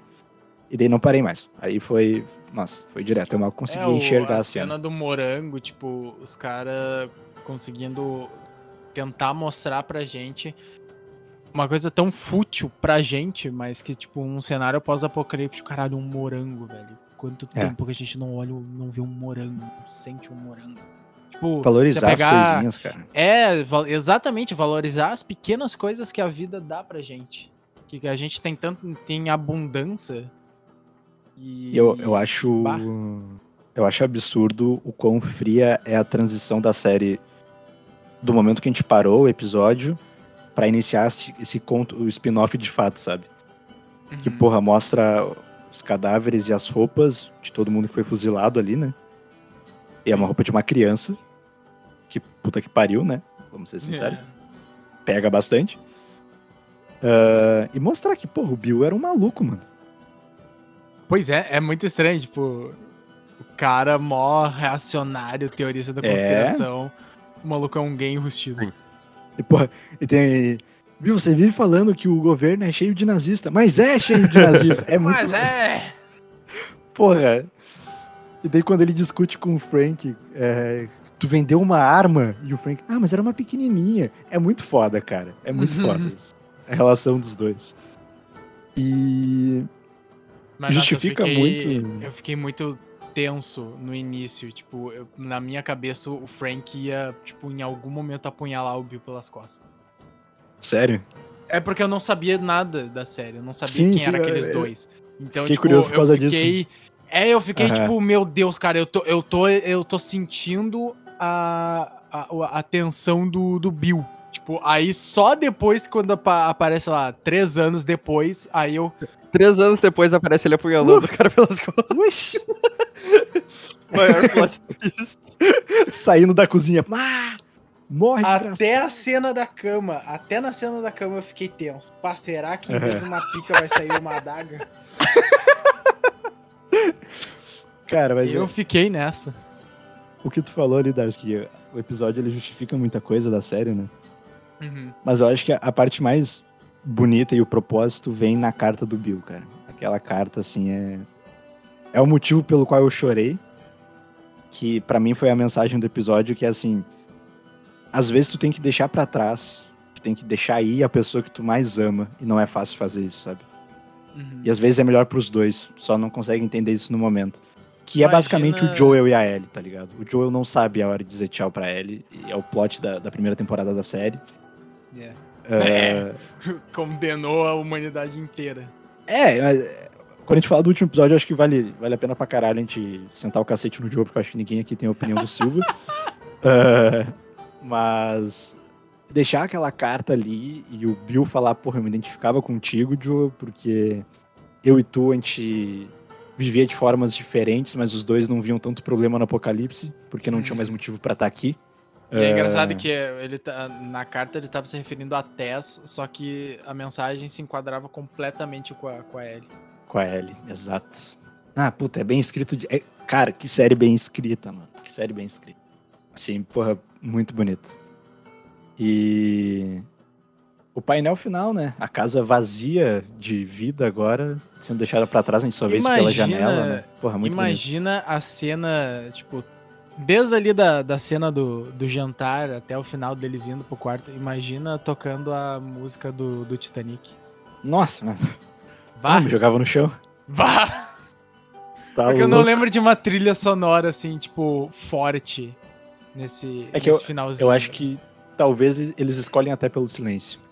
Talvez, Hum. talvez eles tenham escolhido o silêncio, não lembro direito. O luto. Mas é, Estamos o impacto luto. assim de. Embora os dois tenham aceitado que vão morrer, e eu acho a virada, porque eu não tava esperando que o Bill fosse morrer. Eu acho que é aí que a série mais pega quem já conhecia o jogo. Hum, Que daí eles se olham assim e o Bill fala: Não, eu me envenenei também. parabéns. Se tu não vai estar Este- aqui. Este é o meu casal LGBT favorito da cultura pop. Pô, até o momento. É lindo, cara. É lindo, assim. É... Se tu não vai mais estar aqui, eu não tenho mais motivo pra estar também. É, no- nossa, tipo, é tipo, ah, eu vou me dar o, o veneno. Aí então o cara toma. Tu tomou também, né, filho da puta? Ela toma. Uhum. Safado, porra, sem vergonha, cretino. Eu e acho ele, tá, a- ele entende o motivo do Bill. Tipo, Sim, tá, não, não eu- tem eu briga. Não tem briga. É, é, É é um. Exata, o Bill respeita a decisão do, do Frank. Tipo, ah, meu, se for pra eu so- viver sofrendo, isso não é viver, me mata. Mas, puta, Uhum. minha vida não faz mais sentido sem ti. Então vamos nós dois se matar. Vamos, já era. Eu acho a atuação da, da reação do Bill muito perfeita. Que pra mim parece até uma criança birrenta, assim. Ele tenta não chorar e olha com uma cara de filha da puta, olha. Uhum. Tu vai fazer isso comigo até ele entender que é além do egoísmo que ele sempre teve antes e durante boa parte do apocalipse, né? Uhum. Assim, de. Não, não é. Ele não tá fazendo isso comigo, ele tá fazendo isso por ele. O mínimo que eu posso fazer é que daí ele até pergunta pro Bill: Ah, você me ama? Então faz isso por mim, né? Porra, nossa. Pra mim, esse Tomar cu, episódio em cara. específico ganhava, podia ganhar um M. Cara, podia ser um se- filme, podia ser uma se série só Só deles. um um episódio filme. ganha M, eu não lembro agora. Eu acho que episódio Acho que ganha não. M. É verdade? É, melhor episódio? Nossa, Eu acho pode que ganhar ganha. muito fácil. Muito fácil. É, porque, tipo, um episódio pode ser dirigido por uma pessoa em específico e pode ser Cara, uma boa sem direção. brincadeira, eu veria uma minissérie, tipo, é só da vida dos dois. Bill e Frank. Bill e Frank. Bill e Frank, caralho, que, que nome de série. Bill e Frank. Bill série e dos Frank, anos 2000 porra, ainda sim. por cima. Aham. Início dos anos Tem uma na 2000. Netflix, que é alguma coisa Frank. Final dos anos 90 e início dos 2000. Bill e Frank. Mas a gente segue aí pro episódio 4, que tem um pouquinho mais de ação, né? Ah, no, a partir daí eu não lembro de mais Cara, nada. pior Só- que eu não lembro também do, do, do episódio 4. Ah, tá, tá. O episódio 4 é o que eles chegam lá na quatro cidade, né? episódios. Ah, lembrei, lembrei. Isso, que acaba com Sim, tá, o não, Sam lembrei, e o irmão lembrei, dele aparecendo. Ah, Tem- bah, pode, eu- crer, eu- pode crer, pode crer, Tem uma das melhores cenas de ação. Que, inclusive. Que é a do. Pode falar, a- que quando eles Tem, chegam, tem. e aí tem o- a troca de tiros. E aí tem a Ellie matando Uhum. o cara. Depois pra salvar o, o Joe. É Porra, muito foda. que cena foda, cara. Que ali começa o apego dos dois, E fato. quando o Joe percebe que, tipo, Pra mim é ali, assim. quando ela falou o- que ela já matou uma pessoa, ela não tava brincando. Aquela ali não é a primeira vez que ela mata alguém. Uhum. E que ela fica mal não por Sim. matar, mas por lembrar da primeira vez que matou, né? Esse episódio é muito bom. Isso é muito Cara, foda. é que é- essa é a real da, da série, né? Não tem um episódio que tu fica, bah, esse episódio foi. Não, é todos bons. É tipo, de bom pra ótimo. É Uhum. de bom pra, pra Não tem excelente. episódio ruim. Menos o episódio 3, que é um lixo, uma lacração. Mas o, o episódio 4, ele. Ele mostra o ator que Uhum. faz o Tommy nos jogos, né? Que é só uma das participações que a gente tem ali, porque o ator que faz o Joe aparece no episódio E a dos atriz da canibais. Ellie aparece como a mãe da Ellie. Ah, é a mãe da Ellie, que é poético pra caralho. Não tem nem E explicação tem isso. a- né? É. Tem a atriz que faz a mesma Mas- personagem na série, que eu me esqueci qual é a personagem e o nome da atriz também. E a... É a da. É a comandante dos vagalumes. É a que, é a que era amiga da, da mãe da Ellie Eu esqueci também. o nome, pegando... mas- Uhum. Isso, isso. E só pegando esse gancho de, de participações dos personagens dos games na série, a Abby tá no último episódio. Ela é uma das É. enfermeiras. A Laura Bailey. Cara, pra mim o episódio 4 é muito assim, começar a estruturar melhor essa relação do Joel com a Ellie, que ele tá parando de ver ela como carga, e tem algo mais surgindo ali, né? Ah, Aos pouquinhos, aos pouquinhos, mas, mas tá indo. Até Exato. o final da série tá pronto.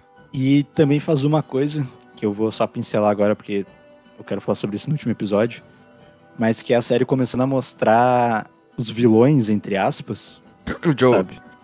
Mas sempre justificando, porque, tipo isso. Mas, assim, mostrando que as pessoas nesse mundo, por amor ou por luto, ou pela incapacidade de lidar bem com algum desses dois sentimentos, fazem coisas que a gente julga errado, né? Mas que não deixam de ser erradas. Mas vamos falar sobre isso no episódio 9. Ah, mas, porra, depois vem o episódio 5, que pra mim é absurdo também. Chorei de novo, Cara, porque não fala episódio 9 porque me dá gatilho. dá, né? Dá um arrepio assim, tu. Ai, ai, ai. Mas o episódio 5 tem os irmãos, né?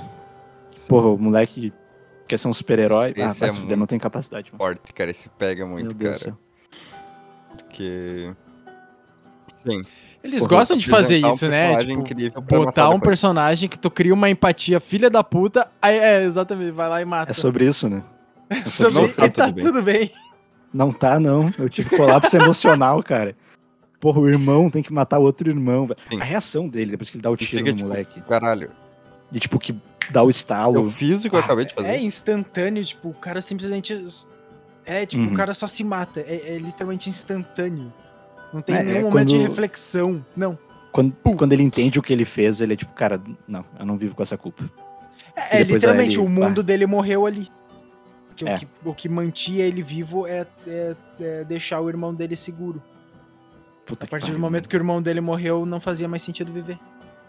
É bem aquele negócio É. do emotional damage. Emotional Foda-se. damage. Todo episódio um. E toma na cara. Emotional Nossa. damage. E Que mostrar a Ellie como criança, né? Deixar ela ser criança Cara, e ela, tempo. ela tentando salvar Pois ele. então, muito- né? Tipo, nada contra. Nada contra a atriz, mas bah, a mina parece que tem uns, uns 14 anos, enquanto a Ellie no jogo parecia que tinha o quê? Uns 11, 10? Ah, mas ela tá muito perto, mano. Pensar que ela tem 21, Ela já tá tem ligado? 21. Sério? Não, era 19. A Bella Ramsey tem 21, mano. Caralho, meu! Porra, tá, ela tem 19 e 20, mano. É que Ela eu tem- lembrava é que era idade, 19, porque eu lembro daquele negócio lá que falaram que era a mesma idade da namorada do DiCaprio. Ela tem 19, ela é de 2003. Ela tem a mesma idade da Lia também. Caralho, mano, e a mina passa mó cara de, de adolescente mesmo. Não, puta. é Tipo, o de criança, perfeito, de criança eu, puta, não, não, não achei muito Muito legal. Mas pra adolescente a mina passa, passa uma vibe tri. Tem uma Até- maquiagem, até pensei- botam roupa grande Sim, demais sim. pra ela. Tem um trabalho ali. Tanto que o pessoal tava reclamando, pedindo pra. É, até, até, fico, em- até, até fico empolgado aí pro, pro, pra segunda, segunda temporada, né? Que é o segundo Uhum. jogo. Vai lançar quando? 2024? 25? 25, eu acho. Ah, tem que dar tempo pra respirar agora. Tem que pensar muito bem nessa segunda O cast tem que envelhecer um pouquinho. temporada. É, É o RP, é o RP. mas é nesse episódio que tem o Baiacu Verdade. também, né? Pra delírio dos fãs, tem o zumbizão gordão. Ah, Ah, porra, a cena de ação eu acho muito boa. O negócio do sniper, que na verdade era o cara que tava ajudando os irmãos, né? Uhum. Mas eu, eu, sinceramente acho que esse episódio pra mim é um dos mais fracos. Não é ruim de forma alguma, mas é um dos mais fracos. Até porque, cara, o episódio 6 é quando eles reencontram o Tommy e eles vão pra Jackson. O que, que E. foi, Dark? Ah, a risadinha, olha aí a risadinha. O que, que acontece em Jackson, Darcy? O que, que acontece em Jackson? Ah, então vocês Ah. viraram comunistas? Não, não, não é bem assim. Ah, não, é exatamente isso. Somos comunistas. a- Isso é uma A comuna. gente vive numa comuna. É o episódio que parece que cresce, né? Mas o Joel tirando com a cara do Tommy é tipo. Ah, então é comunista. Ele ficou olhando pro Tommy de uma cara. de, É, seu fudido. Então você virou Né? comunista. É isso aí que tu virou, né? Porra, muito foda. Mas quem jogou parte 2, V Jackson traz um quentinho no coração, mas também traz muitos traumas, imagino eu. E, porra, pra mim é o segundo melhor episódio. Já vou adiantar aqui. Porque tem a minha cena favorita da série e dos jogos também, que é a discussão da Ellie com o, com o Joel, que tem a frase do Joel que é você não faz ideia do que, que é perder. Puta, assim, eu ainda prefiro a versão do jogo. Eu acho que a versão do jogo tem uma frase.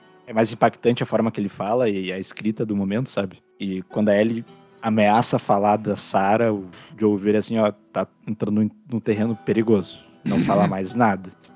E ela vai lá e fala Shut da Sarah e ele fala. bitch. Você não faz ideia do que é perder. Puta. E a partir dali é laço pai É, e ele filha sabe o que criando que é cada perder. vez Ela mais. cara. perdeu a amiga dela. Mas o Joe não sabe, o Joe tá tão Ah, Isso, isso é foda desse episódio. Ele mostra como o Joe se afundou no próprio luto, que na cabeça dele ele não permite a outra pessoa sentir o luto porque não foi no nível dele, no julgamento dele. E ele não permite que as pessoas sigam a vida além do luto dele, porque quando o Tommy fala que vai ter uma filha, ele fica puto. Isso é uma coisa da psicologia, que quando uma pessoa tá de luto, a pior forma dela reagir a isso é ela fingir que nunca existiu. Uhum. Ela, ela remar contra. E a melhor forma de tu superar algo é de tu aceitar, de tu falar sobre aquilo. E é o conflito da Ellie com o Joe até então, né?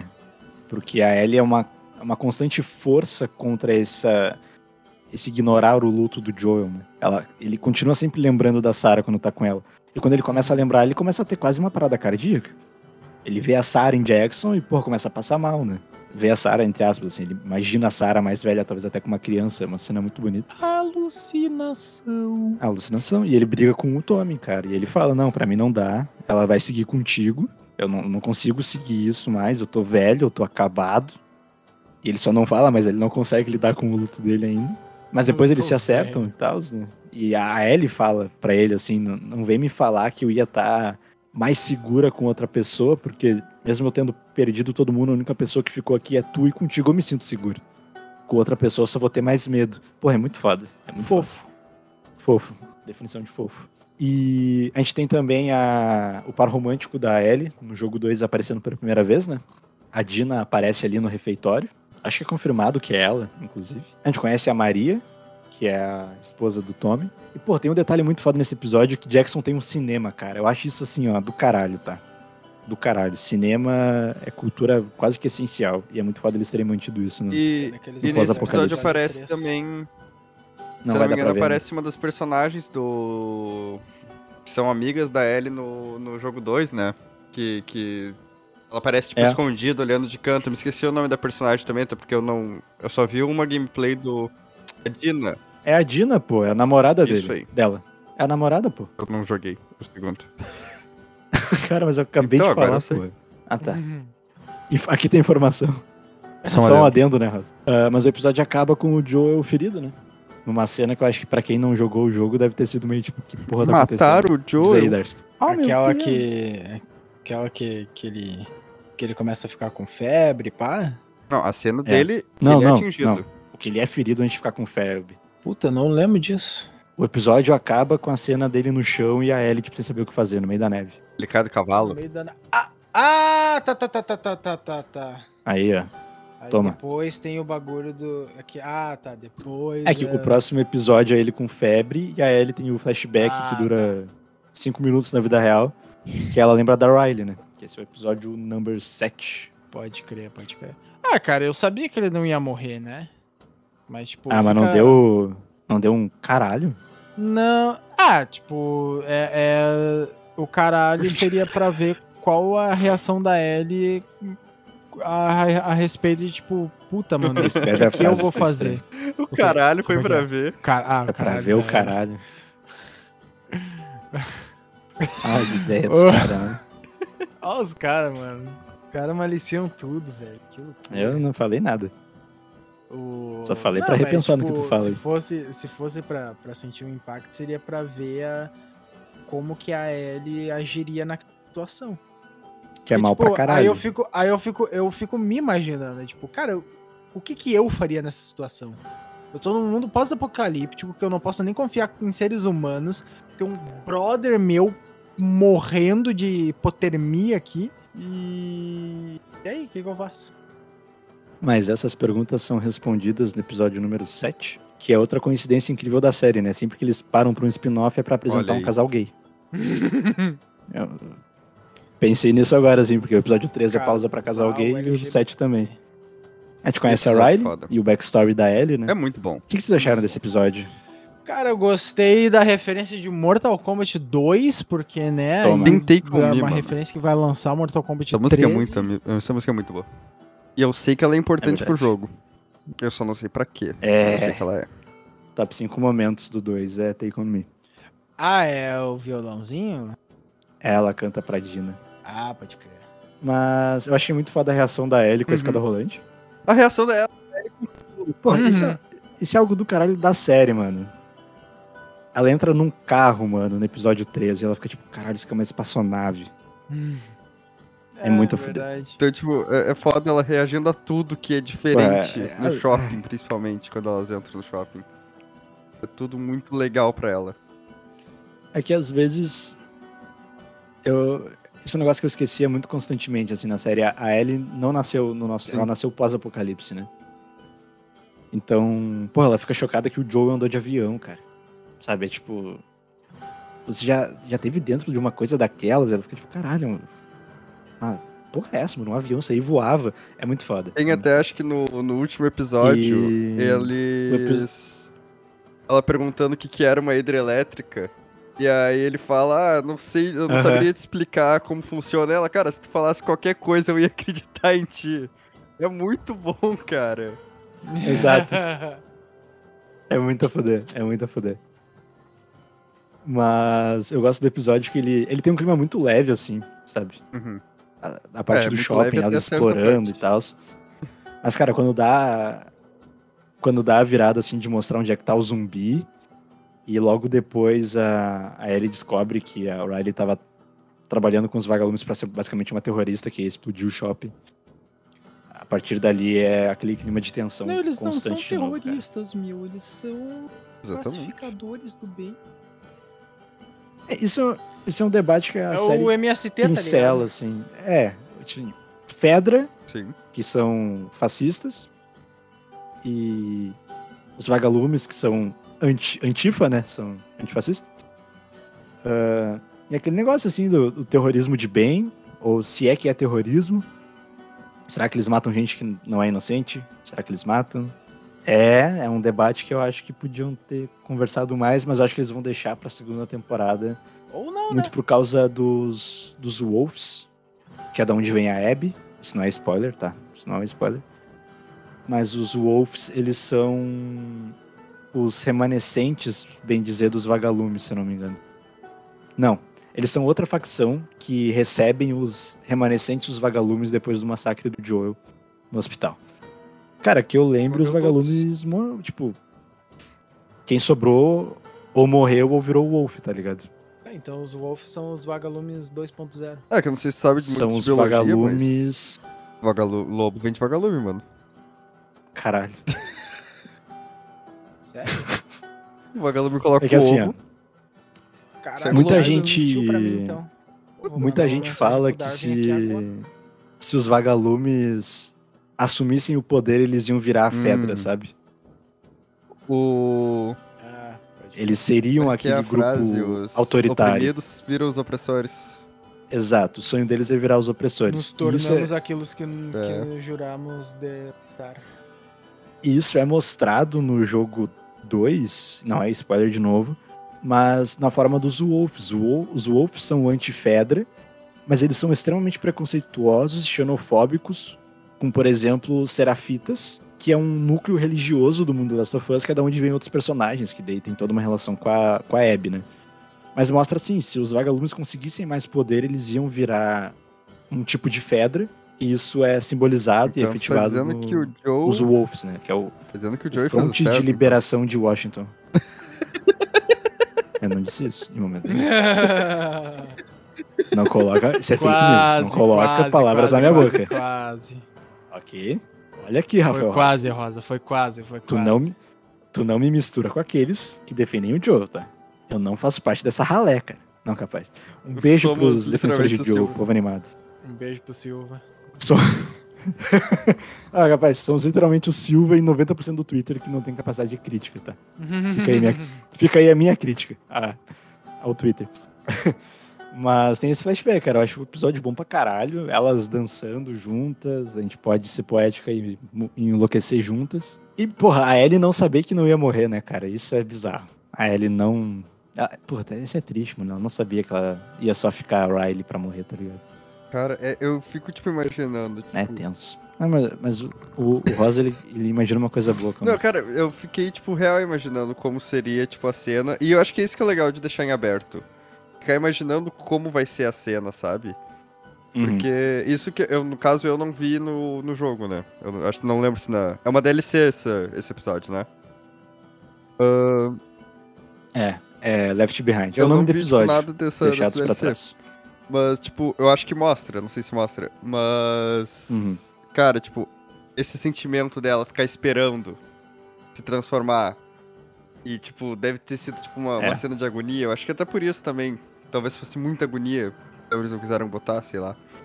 Mas, cara, dela ter que ficar ali esperando e depois ter que matar, é, acho que é muita coisa, sabe? Era muita coisa pra eles terem que mostrar e muito sentimento que eles iam ter Uhum. que colocar. Então, de certa forma foi bom, mas é algo que, sabe, tipo, fica na tua cabeça. Tu fica pensando nisso. E eu acho que se mostrassem, mas por não mostrar isso também fica, pelo menos na minha cabeça, assim, que é um debate que o. É mostrado, acho que no episódio. No episódio 5, Resistir e Sobreviver. Que o gurizinho pergunta se ele vira um monstro, né? Se, quando ele, se ele vira um infectado, se ele vira realmente um monstro e tal. E no jogo tem gente que especula que se tu tá num estágio muito inicial, tu ainda tem consciência do que tu tá fazendo, só não tem controle sobre o Uhum. teu corpo, sabe? Então, tipo, tu tem noção que tu tá matando e devorando gente. Mas tu não tem mais esse controle, tá ligado? E daí tem a questão do gurizinho, ele tá de costas pra Ellie, né? Porque ele é surdo, então se ele não tá vendo ela, ele como zumbi não ia ter o intuito de matar. Sim. Porque ele não, ele não sabe onde ela tá, né? Então, tipo, tem gente que especula que ele fez de propósito, assim, antes de e uma coisa que a gente não ele falou nesse episódio foi a e- cena dela tentando pronto. salvar ele, né? Que é muito. Sim, que é- eu acho muito foda. Ah, muito foda. Tipo, sangue, ela né? ter essa consciência de que, cara, o meu sangue, ele pode funcionar. Eu vou fazer de tudo pra salvar ele. Cara, essa cena É. foi foda. É, porra, é do caralho. Caralho. E tem também nesse episódio a, a menininha É zumbi, verdade. A criancinha que a guria que é ginasta, né? Que Hum. as cenas lá não era, não era efeito especial. É muito É, foda. né? Porra, é foda. muito bizarro aquilo, mano. Tá Ela vai se louco. dobrando todo. Cara, é, Porra, é bizarro, bizarro. Uhum. Puta, muito foda, muito foda. Bah. Mas vamos falar de canibalismo então, né? Episódio 8. Esse, pra mim, tá no top Esse é 3 tenso. episódios. Bah, é. Esse é meu terceiro também. Tem nem o que falar, né? Puta merda. Não, esse ah, foi. cara, mas tipo assim, eu acho que eu não. É, é que é aquele negócio, né? Ah, se tu tá numa ilha deserta, sem nada, o que, que você faria? Você comeria o seu parceiro? Cara, não sei. Lá ele. Não tô numa ilha. Não, mas, Mas ó, assim, ó, num universo pós-apocalíptico, onde a comida está se tornando extremamente escassa e tu tem inimigos e tu conseguir. mata esses teus inimigos. Cara, pra mim é um Vegano desperdício tu não aproveitar a carne É dele. isso que Não, eu tô vendo? mas aí. Olha, lá ele. Mas é da minha, mas é da minha própria espécie, não são Aí tá animais. liberado. É, teoricamente sim, é a minha Mas é própria assim, ó. espécie. Eu acho que o charme do episódio, um charme bem ruim, na verdade, charme é uma péssima palavra pra isso. É, o detalhe, o, o, o, o sambalelê do episódio, pra mim, tá? São algumas, alguns questionamentos que eles deixam em aberto. Era realmente Acho algo não. que as pessoas não Acho que sabiam? era, no caso. Eu acho que Não. não, porque senão... Eu acho que eles sabiam. Eu acho que não. Não que porque, tipo, até no início do episódio eles ficam... É, é, na verdade, é que no início do episódio eles chegam lá com uma carne de cerva e falam, que carne é essa? É que, na real, a Tipo, carne que eles estavam comendo era o pai da caralho. garotinha lá no início, né? Eu, Tava chorando. de cervo, mano. isso é um negócio. Eu acho que eles, eles têm noção que é carne humana. Eles não sabem que é carne de pessoas Eu acho que. eram do eu acho grupo deles Cara. e morreram. É. Eu Tipo, acho que era só certas pessoas que sabiam. Pois é, eu. Não, mas eu acho que, tipo, Ah, ele sabia. o Troy Ele Baker lá, deixa o que claro. faz o, o, Tommy no- o Joel nos jogos. O cara que leva a carne e daí perguntam pra ele se tá acabando a carne, Uhum. ele sabia. E, porra, nunca provei, tá? Mas eu acho que carne Não, humana mas tem um só gosto fala que é um diferente. bicho diferente. Muito. do- muito... Eu acho que algum. É que, sei lá, quando eles Hum. estão comendo, depois que ele dá um tapa na guria, pra mim tem muita gente ali que at- os figurantes, né, atuaram no, no desconforto Uhum. de, tipo, ter testemunhado aquela situação, mas pelo jeito que eles comem, pra mim fica assim, tipo, eles, eles sabem que aquela carne ta- talvez, sabe, seja humana, mas Vai, eles não a fazem ideia ali. que é o pai da, da, da guriazinha. Cara, eu não me toquei na primeira acho que vez é- que eu assisti. Que era o pai da guria. Que ele, porque eles falam, ah, não vai dar pra enterrar ele porque tá muita neve. Aham. A gente enterra semana que vem. eu não me toquei. Eu não... O discurso do cara de. Uhum. Ele, ele viu salvação no Cordyceps, né? Cara é muito bizarro. Não, eu- eu- Muito bizarro. Puta que pariu. E quando ele fala assim, nada acontece por acaso, eu vou te provar o porquê. Aquilo ali arrepiou tudo, mano. É muito foda. É muito foda. Que episódio desgraçado. E a inteligência da Ellie de falar, tô infectada, te fudeu. E aí? O que tu vai fazer? Qual vai ser agora, né? Eu vou rezar pra Deus pra me defender. Ele fica querendo saber o nome dela, mano. E daí quando ela morde o dedo, pode falar o meu nome. Acho que é Ellie. Que é o nome da guriazinha que, a- Cara, que é arrancou muito teu foda, dedo, é seu filho muito da foda. puta. É muito bom, mano. É muito bom. A Bella Ramsey destruiu nesse episódio, mano. E tem o ápice, né? O ápice negativo, que é ela matar o, o religioso maluco lá. o- Ela matou o Joel, né? na porra O toda. Joel dos jogos. E pá, a o série. Ela matou... Ela matou o Joe. Ela matou o Joe. Pode crer, ela matou De o Joe. novo, meu. Mas o, o- a série deixa muito mais explícito a intuição, o que aquele cara ia fazer com ela, mano. Assim, o jogo, ele não é daqueles. O jogo deixa muito mais interpretativo essas coisas mais, sabe? Tipo, se o Bill e Sim. o Frank eram um casal homossexual, é implícito. Se tinha alguma intenção de violência sexual contra a Ellie naquele confronto no restaurante Sim. é meio implícito também.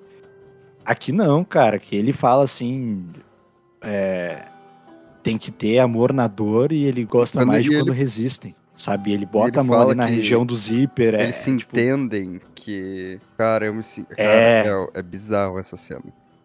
é bizarro. Ah, não, mostra que eles fizeram um bom trabalho na série, mas que é desconfortável de assistir. Mas essa é a proposta da arte. No É, caso verdade. daquela ali é criar desconforto. Fiquei desconfortável? Sim. Então, então deu bom. Ah, e ele, Uhum. ele fala que vê ela como alguém pra estar do lado dele também. É, bah, é muito bizarro. E- Nossa, tipo, E, porra, a atuação Juntos da. vamos dominar o mundo. É, mas junto. Ah, puta merda, que bizarro, mano. E a atuação da Bella Ramsey, assim, de encontrar o Joel ali, né? Ela não consegue nem falar. É tipo, ah, ele, ele, ele tentou e ela, tipo, só abraça. E o Joel chama ela de Baby Girl, né? Que é como ele chamava a Sarah. Aí é foda. Aí os laços foram feitos e daqui pra frente é só. Não, daqui pra cima é só pra baixo, né? É basicamente isso. Mas que Cara, episódio que é- fudido. o cara já quer. Ó, mano.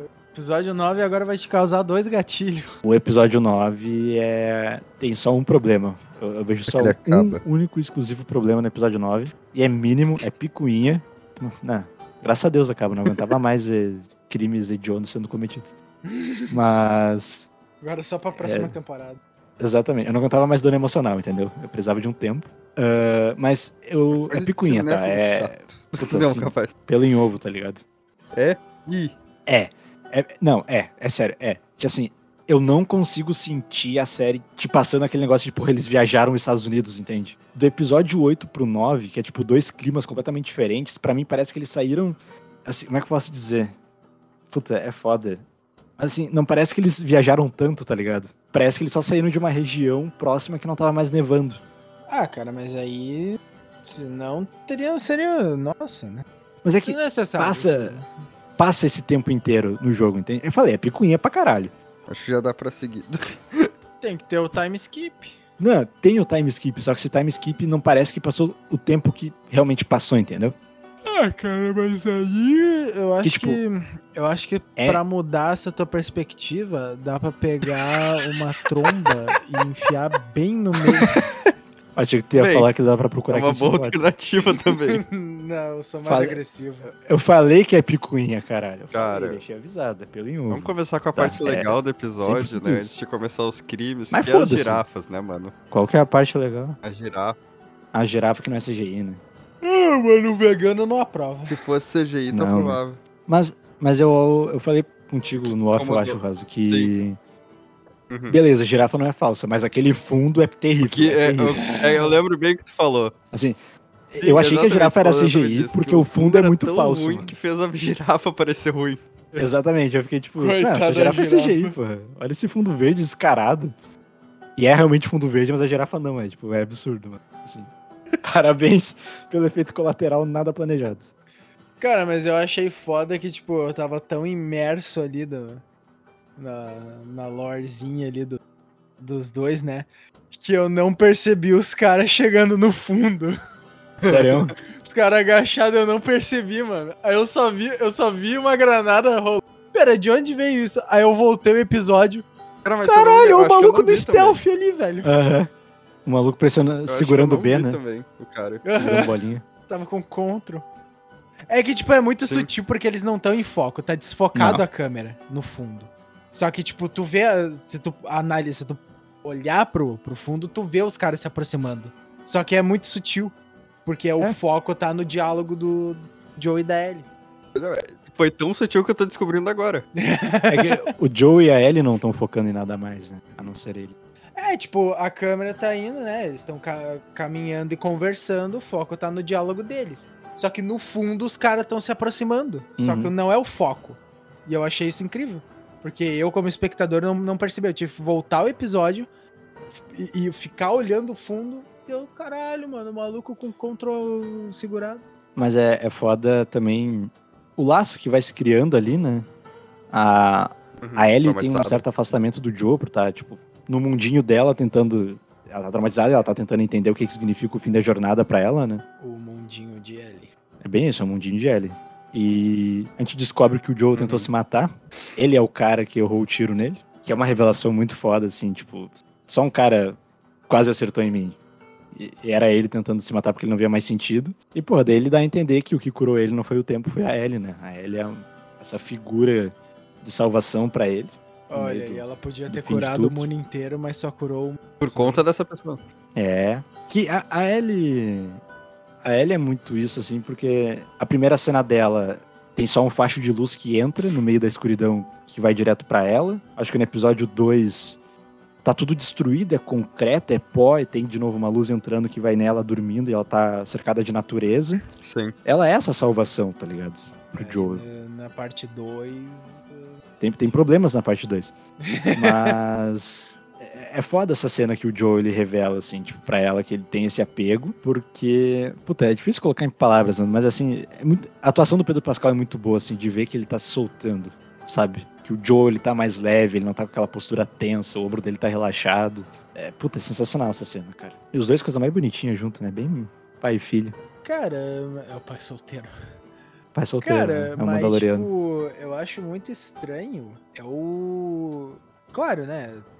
No jogo e tal.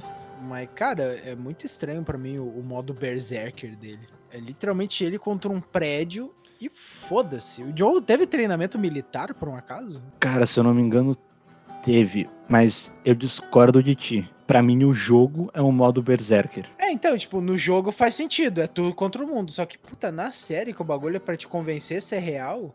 Na série, me parece mais um hiperfoco. Pá, Sabe? eu É, tava com hack, mano.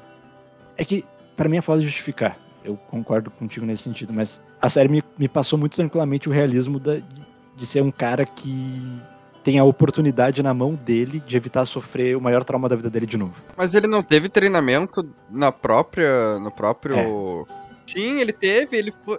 Ele, e É. Eu ele acho que ele teve, parte ele teve- ele e o Tommy que eram ele fala militares. Que, que ele foi dos vagalumes, mas ele também Sim. foi. Ele também foi. Não, foi o Tommy. conheceram até O Tommy faz parte dos vagalumes. Os dois conheceram. Sim, ele fala que os dois, só que daí o Tommy saiu primeiro, É? se eu não me engano, ou ele saiu primeiro, um dos dois saiu. Isso, mas ele fez, ele teve Isso, treinamento isso. militar, sim. Não, pra mim, sei lá, que no jogo Uhum. é, um- é um modo berserker, assim. Tu usa todas as tuas armas e tá, tá, tá, tá, tá, tiro, tiro, tiro. E na série é todo o peso, assim, de cara, ele tá fazendo uma coisa errada, a, a câmera vai focar diversas vezes nas vítimas e a tensão pura, assim, mas tipo, ele tava salvando ela. Ele Cara, estava para. certo. Vamos lá então, vamos entrar, vamos entrar nesse debate aí. Vamos entrar nesse debate. Só quero mandar um salve aí pro Silva, tá? Valeu, Silva. O maior defensor de Joe Miller da história do mundo. E quero mandar um salve pro Silva de novo aí, porque ele tem, um, ele tem um detalhe muito bom aí sobre a cena da girafa. Que é a primeira vez que a Ellie Sim. volta a sorrir depois do que aconteceu com os canibais, tá? Tá aí. Bomba do cinéfilo Silva É que foda. em cena. Mas, cara, alguém aqui defende o Joel? É, aque- é aquele negócio, ah, tu salvaria é, É. a- alguém da tua família ou 10 desconhecidos? Ah, cara, eu vou salvar alguém da minha família. Tá, uma, uma pessoa da tua família ou um país inteiro? Eu, porra, mano. Calma aí, deixa É, eu pensar, né? se tu vai ser o Joe ou se tu vai ser o Homem-Aranha, tá ligado? Porque no jogo do Homem-Aranha, ele tem a escolha de salvar É, a Tia é May e isso. salvar a cidade. E aí, tipo, e além de ser uma coisa muito egoísta da parte da pessoa que escolhe, é foda também porque daí a pessoa que tu salvou vai viver é. com a culpa de que pra ela ter sobrevivido, o, o meu exemplo, um país inteiro teve que morrer. Pra mim, esse que eu acho que eu falei isso no grupo do Primórdio, a única chance de The Last of Us ser ruim é adaptarem mal o final. E eles vão mais a fundo nessa discussão, nesse debate do, do que, que o Joel fez, porque ele adiciona uma camada dele. Porra, personagem. Não, eu vou ter que lembrar o nome da personagem, mano. Que é a amiga da mãe da Ellie. Não lembro. Só lembro que é a Vocês não lembram o nome? tanto no jogo quanto Ah, no, na série. Marlene. Sempre soube. A Marlene. A Marlene. Inclusive, só um, só um parênteses. É verdade. A cena da mãe da Ellie, que é a Ashley Johnson. É nesse Por favor, temos que falar sobre isso, né? Caralho, puta cena Explica o que o jogo velho. não explicou, né? Foda demais. Por que a Ellie é assim, imune. Exato. Aí as camadas. Aí as camadas. A gente Uhum. entende que a imunidade da Ellie faz sentido, científico, de certa forma. A gente sabe que a Marlene tem um apego na Ellie, porque Uhum. ela viu a mãe da Ellie. Ela matou a mãe da Ellie, né? E tá cumprindo a promessa de Uhum. proteger e ela vai ter que quebrar essa promessa pra salvar a humanidade. Então, o sacrifício que o Joe tá- teria que fazer é o que a Marlene decidiu fazer. É altruísmo, né? E deixa mais evidente uma camada que ou o pessoal não percebe ou o pessoal ignora, eu acho que o pessoal ignora, que é o fato de que o Verdade. Joel tirou a escolha da Ellie. Foi o que eu disse, é o fato de que ela, pra, pra ela continuar existindo, ela tiraram a vida de todo mundo. É, ninguém, na real, E deu que- escolha pra ela, né? Porque os vagalumes também não falaram que ela ia morrer. É, Aí eu acho que a série dá a entender, e talvez eles deixem isso mais claro na segunda temporada, que a Ellie sabia. Porque no jogo ela estranha a roupa de hospital, tá? Na série não. E ela não estranha a roupa de hospital e ela dá a entender que ela tinha falado com a Marlene antes de ir pra mesa de cirurgia. então ela meio que já tinha aceitado esse destino. E tem um diálogo na, na parte 2. Ah, é o único spoiler que eu vou dar, tá? Porque é sobre o debate da Ellie. Spoiler rapidinho aqui, de- e não afeta muito a trama, tá? Assim, afe- enfim, é spoiler, tá? É spoiler. Ela fala pro Joel que ele tirou o sentido da vida Pesado. dela. Que ela via a Uhum. existência dela como. Ela, ela tinha um propósito naquele mundo, sabe? Pô, tu não, não tem mais por que viver aqui. O mundo acabou, entende? E ela nunca vai conhecer o mundo como era antes. O propósito dela ali na cabeça dela era, em partes, talvez poder salvar a humanidade, sabe? Era o sentido que ela via na Mas vida ela dela. já não veria do mesmo jeito, morreria. Exato. Entende? Tipo, tipo, ele tirou o propósito de vida dela. Pra salvar a humanidade. Era salvar a humanidade. Era talvez salvar a humanidade. Morrendo. É o altruísmo supremo, é tu se sacrificar pelo bem de todo tipo, por pessoas ruins, pessoas boas, pessoas que tu não conhece, pessoas que tu conhece de fato. E o Joe tira isso dela, cara. Era isso. E tá tudo bem. Não tá tudo bem. Esse é o problema. não está tudo bem. Mas eu entendo, é de novo, eu entendo, não concordo. Entendo, mas não concordo. Faria Né, diferente. Far- Aí é que Faria tá. mesmo aí, aí que eu acho brilhante essa porra de escrita da série. Essa é a questão. Porque a gente conhece o canibal, que faz algo absurdo pra proteger o povo dele. A gente conhece a líder da Fedra, que simplesmente não consegue lidar com o luto do irmão, que ela perdeu o irmão dela. Então, assim, a gente conhece pessoas que, igual o Joel, fizeram ou fazem coisas absurdas por causa da incapacidade de lidar com o amor ou com o luto, ou até no caso do Joe em específico, os dois. O amor que ele sente pela Sarah, obviamente, é a filha dele, mas não consegue superar o luto. Tanto que isso eu acho um detalhe muito foda também. Foi o que a série me passou. O jeito que ele fala da Sarah pra Ellie parece muito. Assim. Ele não superou o luto, tá ligado? Ele só tá jogando em cima da Ellie as expectativas e a existência de uma filha, tá ligado? Não parece que ele tá superando o luto, falando sobre, conversando como sobre nossa, a Ellie e a Sarah seriam grandes Uhum. amigas. Não, ele tá jogando em cima da Ellie tudo aquilo, tá ligado? E isso afeta a relação dos dois pra caralho, mas isso é papo pra parte 2. A gente não vai dar spoiler, tirando o pequeno spoilerzinho que eu dei que nem afeta tanto. É isso. Mas é isso, né? Aham. Nota para os últimos de nós. Aqueles que restaram, acho que esse é um nome melhor, hein? Aqueles que restaram. Pra mim, ele quer dizer que, tipo, The Last of Us são aqueles que. Os de nós que restaram, que ainda estão aqui com humanidade, tá ligado? E daí, pra mim, sei lá, os que restaram tem mais impacto. Ah, mano, eu Aqueles que dou restaram. 4,5, tá ligado? Era isso. 4,5? Cala a boca, meu. Eu quero dar nota. Cara, eu, eu Eu sei lá, 10. tipo, eu, eu não sei, eu, eu não sei se eu daria nota máxima. Eu dou 10 real. Eu curti... É que, tipo assim, Caralho, eu... 10 mesmo? Na tua mão, mano, 10 real. 4,5 de 5. 4,5 de 5. O Rosa deu 1. Tu deu 5 de 5, né? Aham. Série perfeita pra ti, então. Ah, cara, eu vou dar 4,5 de 5, porque eu acho que eles podiam ter balanceado um pouquinho mais da ação, embora tudo esteja perfeito, como a gente acabou de falar por um bom tempo. Só teve elogio pra essa porra, pelo amor de Deus. né? Mas podia ter tido mais ação, mais zumbi. É um bagulho de zumbi, eles tentaram fugir tanto do estigma de The Walking Dead, que virou uma série de drama com Ah, mas podia zumbi. ter uma passagem de tempo melhor no Ah, episódio infectado. 10, 9. Essa putice.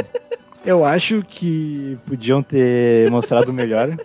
Que a jornada deles demorou meses, tá ligado? Pra mim pareceu duas semaninhas, mas beleza, foda-se. É picuinha. Chegando na finaleira aqui, eu pergunto pra vocês. Que jogo que ainda não foi adaptado vocês querem que seja adaptado? Em formato de série, estilo de The Last of Us.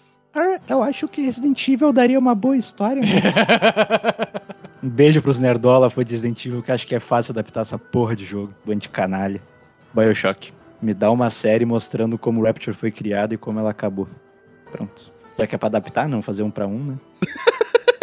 Vai lá, Darsk. Eu acho que Zelda daria uma boa série de ação e aventura sabe? na Amazon Prime. Vocês sabem que eu não quero uma série de Zelda. Eu não quero um filme. Então fala assim, um filme do? Super Mario, feito pela Illumination. Já teve. Já teve, né?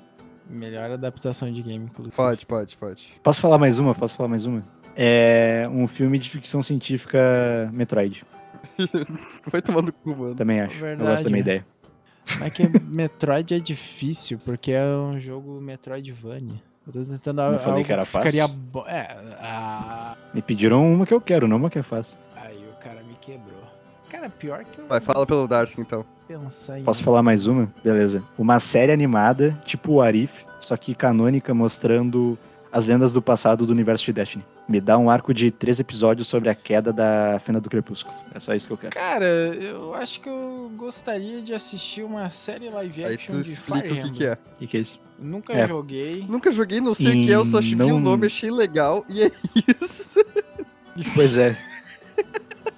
Eu acho que ia dar um logo bacana se fizesse um design foda com esse nome. Eu acho que uma série seria legal. Tá É louco. Mas eu, eu acho a louca uma série live action seria legal. Só pra eu ver e não precisar jogar. Tá, mas tem algum que tu conheça assim que tu quer ver?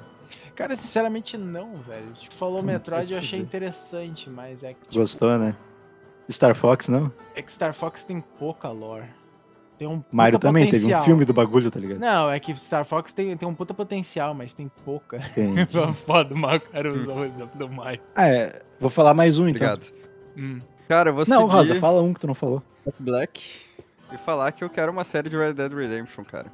Cara, Sabia, por isso que eu sei passei se pra ti. Eu ia falar Red Dead, eu não. tava O Rosa vai falar Red Dead. a série do The Last of Us e ele falou que, cara, nas mãos Aham. desses produtores, um filme ou uma série de Red Dead Redemption fica perfeito, cara. Porque ele fala que a história é tão boa ou até melhor do que a de E é The mesmo. Last of Us. 1 e 2.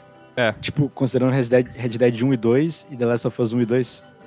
Eu acho The Last of Cara, Us pra mim, como de obra história, de dois história, jogos completinha é melhor. falando, né? Apego. É que eu não joguei The Last of Us, né? Então, pra mim, eu vou, vou obviamente, levar em consideração a minha opinião. Uhum. E a opinião de Jack Black, que quem não concorda, que tomar no cu, porque é o Jack Black. Ah, exatamente. Se ele falou, tá falando, tá Quem ligado? não concorda tá errado, é Mas- isso. Não, agora falando, falando sério, eu não joguei The Last of Us, eu não tenho o mesmo apego emocional Exato. que eu tenho com Red Dead, tá ligado? Eu joguei os dois Red Deads. Pra mim, tipo, é o meu jogo favorito. Aham. Então. É, eu acho o Red Dead, se tu pegar a história só de um jogo único, sabe? É, é melhor, mas eu acho que a obra completa, parte 1 e parte 2 da Last of Us é. Aí. Sabe uma série, é que o Rosa falou live action, né? Só que sabe uma franquia que eu queria ver uma série, só que é animada, Hum. que é live action. Ficaria até estranho o design. é, Mega meu Man, Deus. cara. O Mega Man. Mega Man. Mega Man, a melhor, a melhor franquia no quesito de história da Capcom. Não, uma boa. Nossa, se eles fossem fazer um live action, ia virar um Robocop, tá ligado? O Robocop azul, live action. Bah. É, então, Hum, live é, action, é. o design ia ficar muito ruim. Tá, ia mas- ficar estranho. Versão estranho. animada ficaria incrível. Eu e ia uma série de isso. Star Wars, já que tem o jogo Jedi Survivor vindo aí. Porra. De Jedi Survivor, no caso, focado na. Deve ficar legal, né? Uma sériezinha de Star Wars. Porra, uma que eu ia Verdade. falar, mas já confirmaram é God of War, cara. Feito pela Amazon. Bah, vai ser muito bom. Godzinho. Hum, vai ser boa essa série. Vai, vai. Mas é isso, E uma senhores. série live action de Pokémon. Então é isso, galera. É isso então, né? Muito obrigado pela audiência. Espero que tenham gostado da nossa dose Ah, dupla. mano, faz um live action de Smash. Rodada tá em dobro. E outros nomes que a gente pode usar pra. Smash no sofá, né? Muito obrigado. Tudo que. Não tem mais hora do Merchan, mas muito obrigado pela audiência. Shine Design no Instagram, é só seguir. Graças a ela que nosso Instagram tá bem e ativo, porque ela que gerencia tudo. E é isso.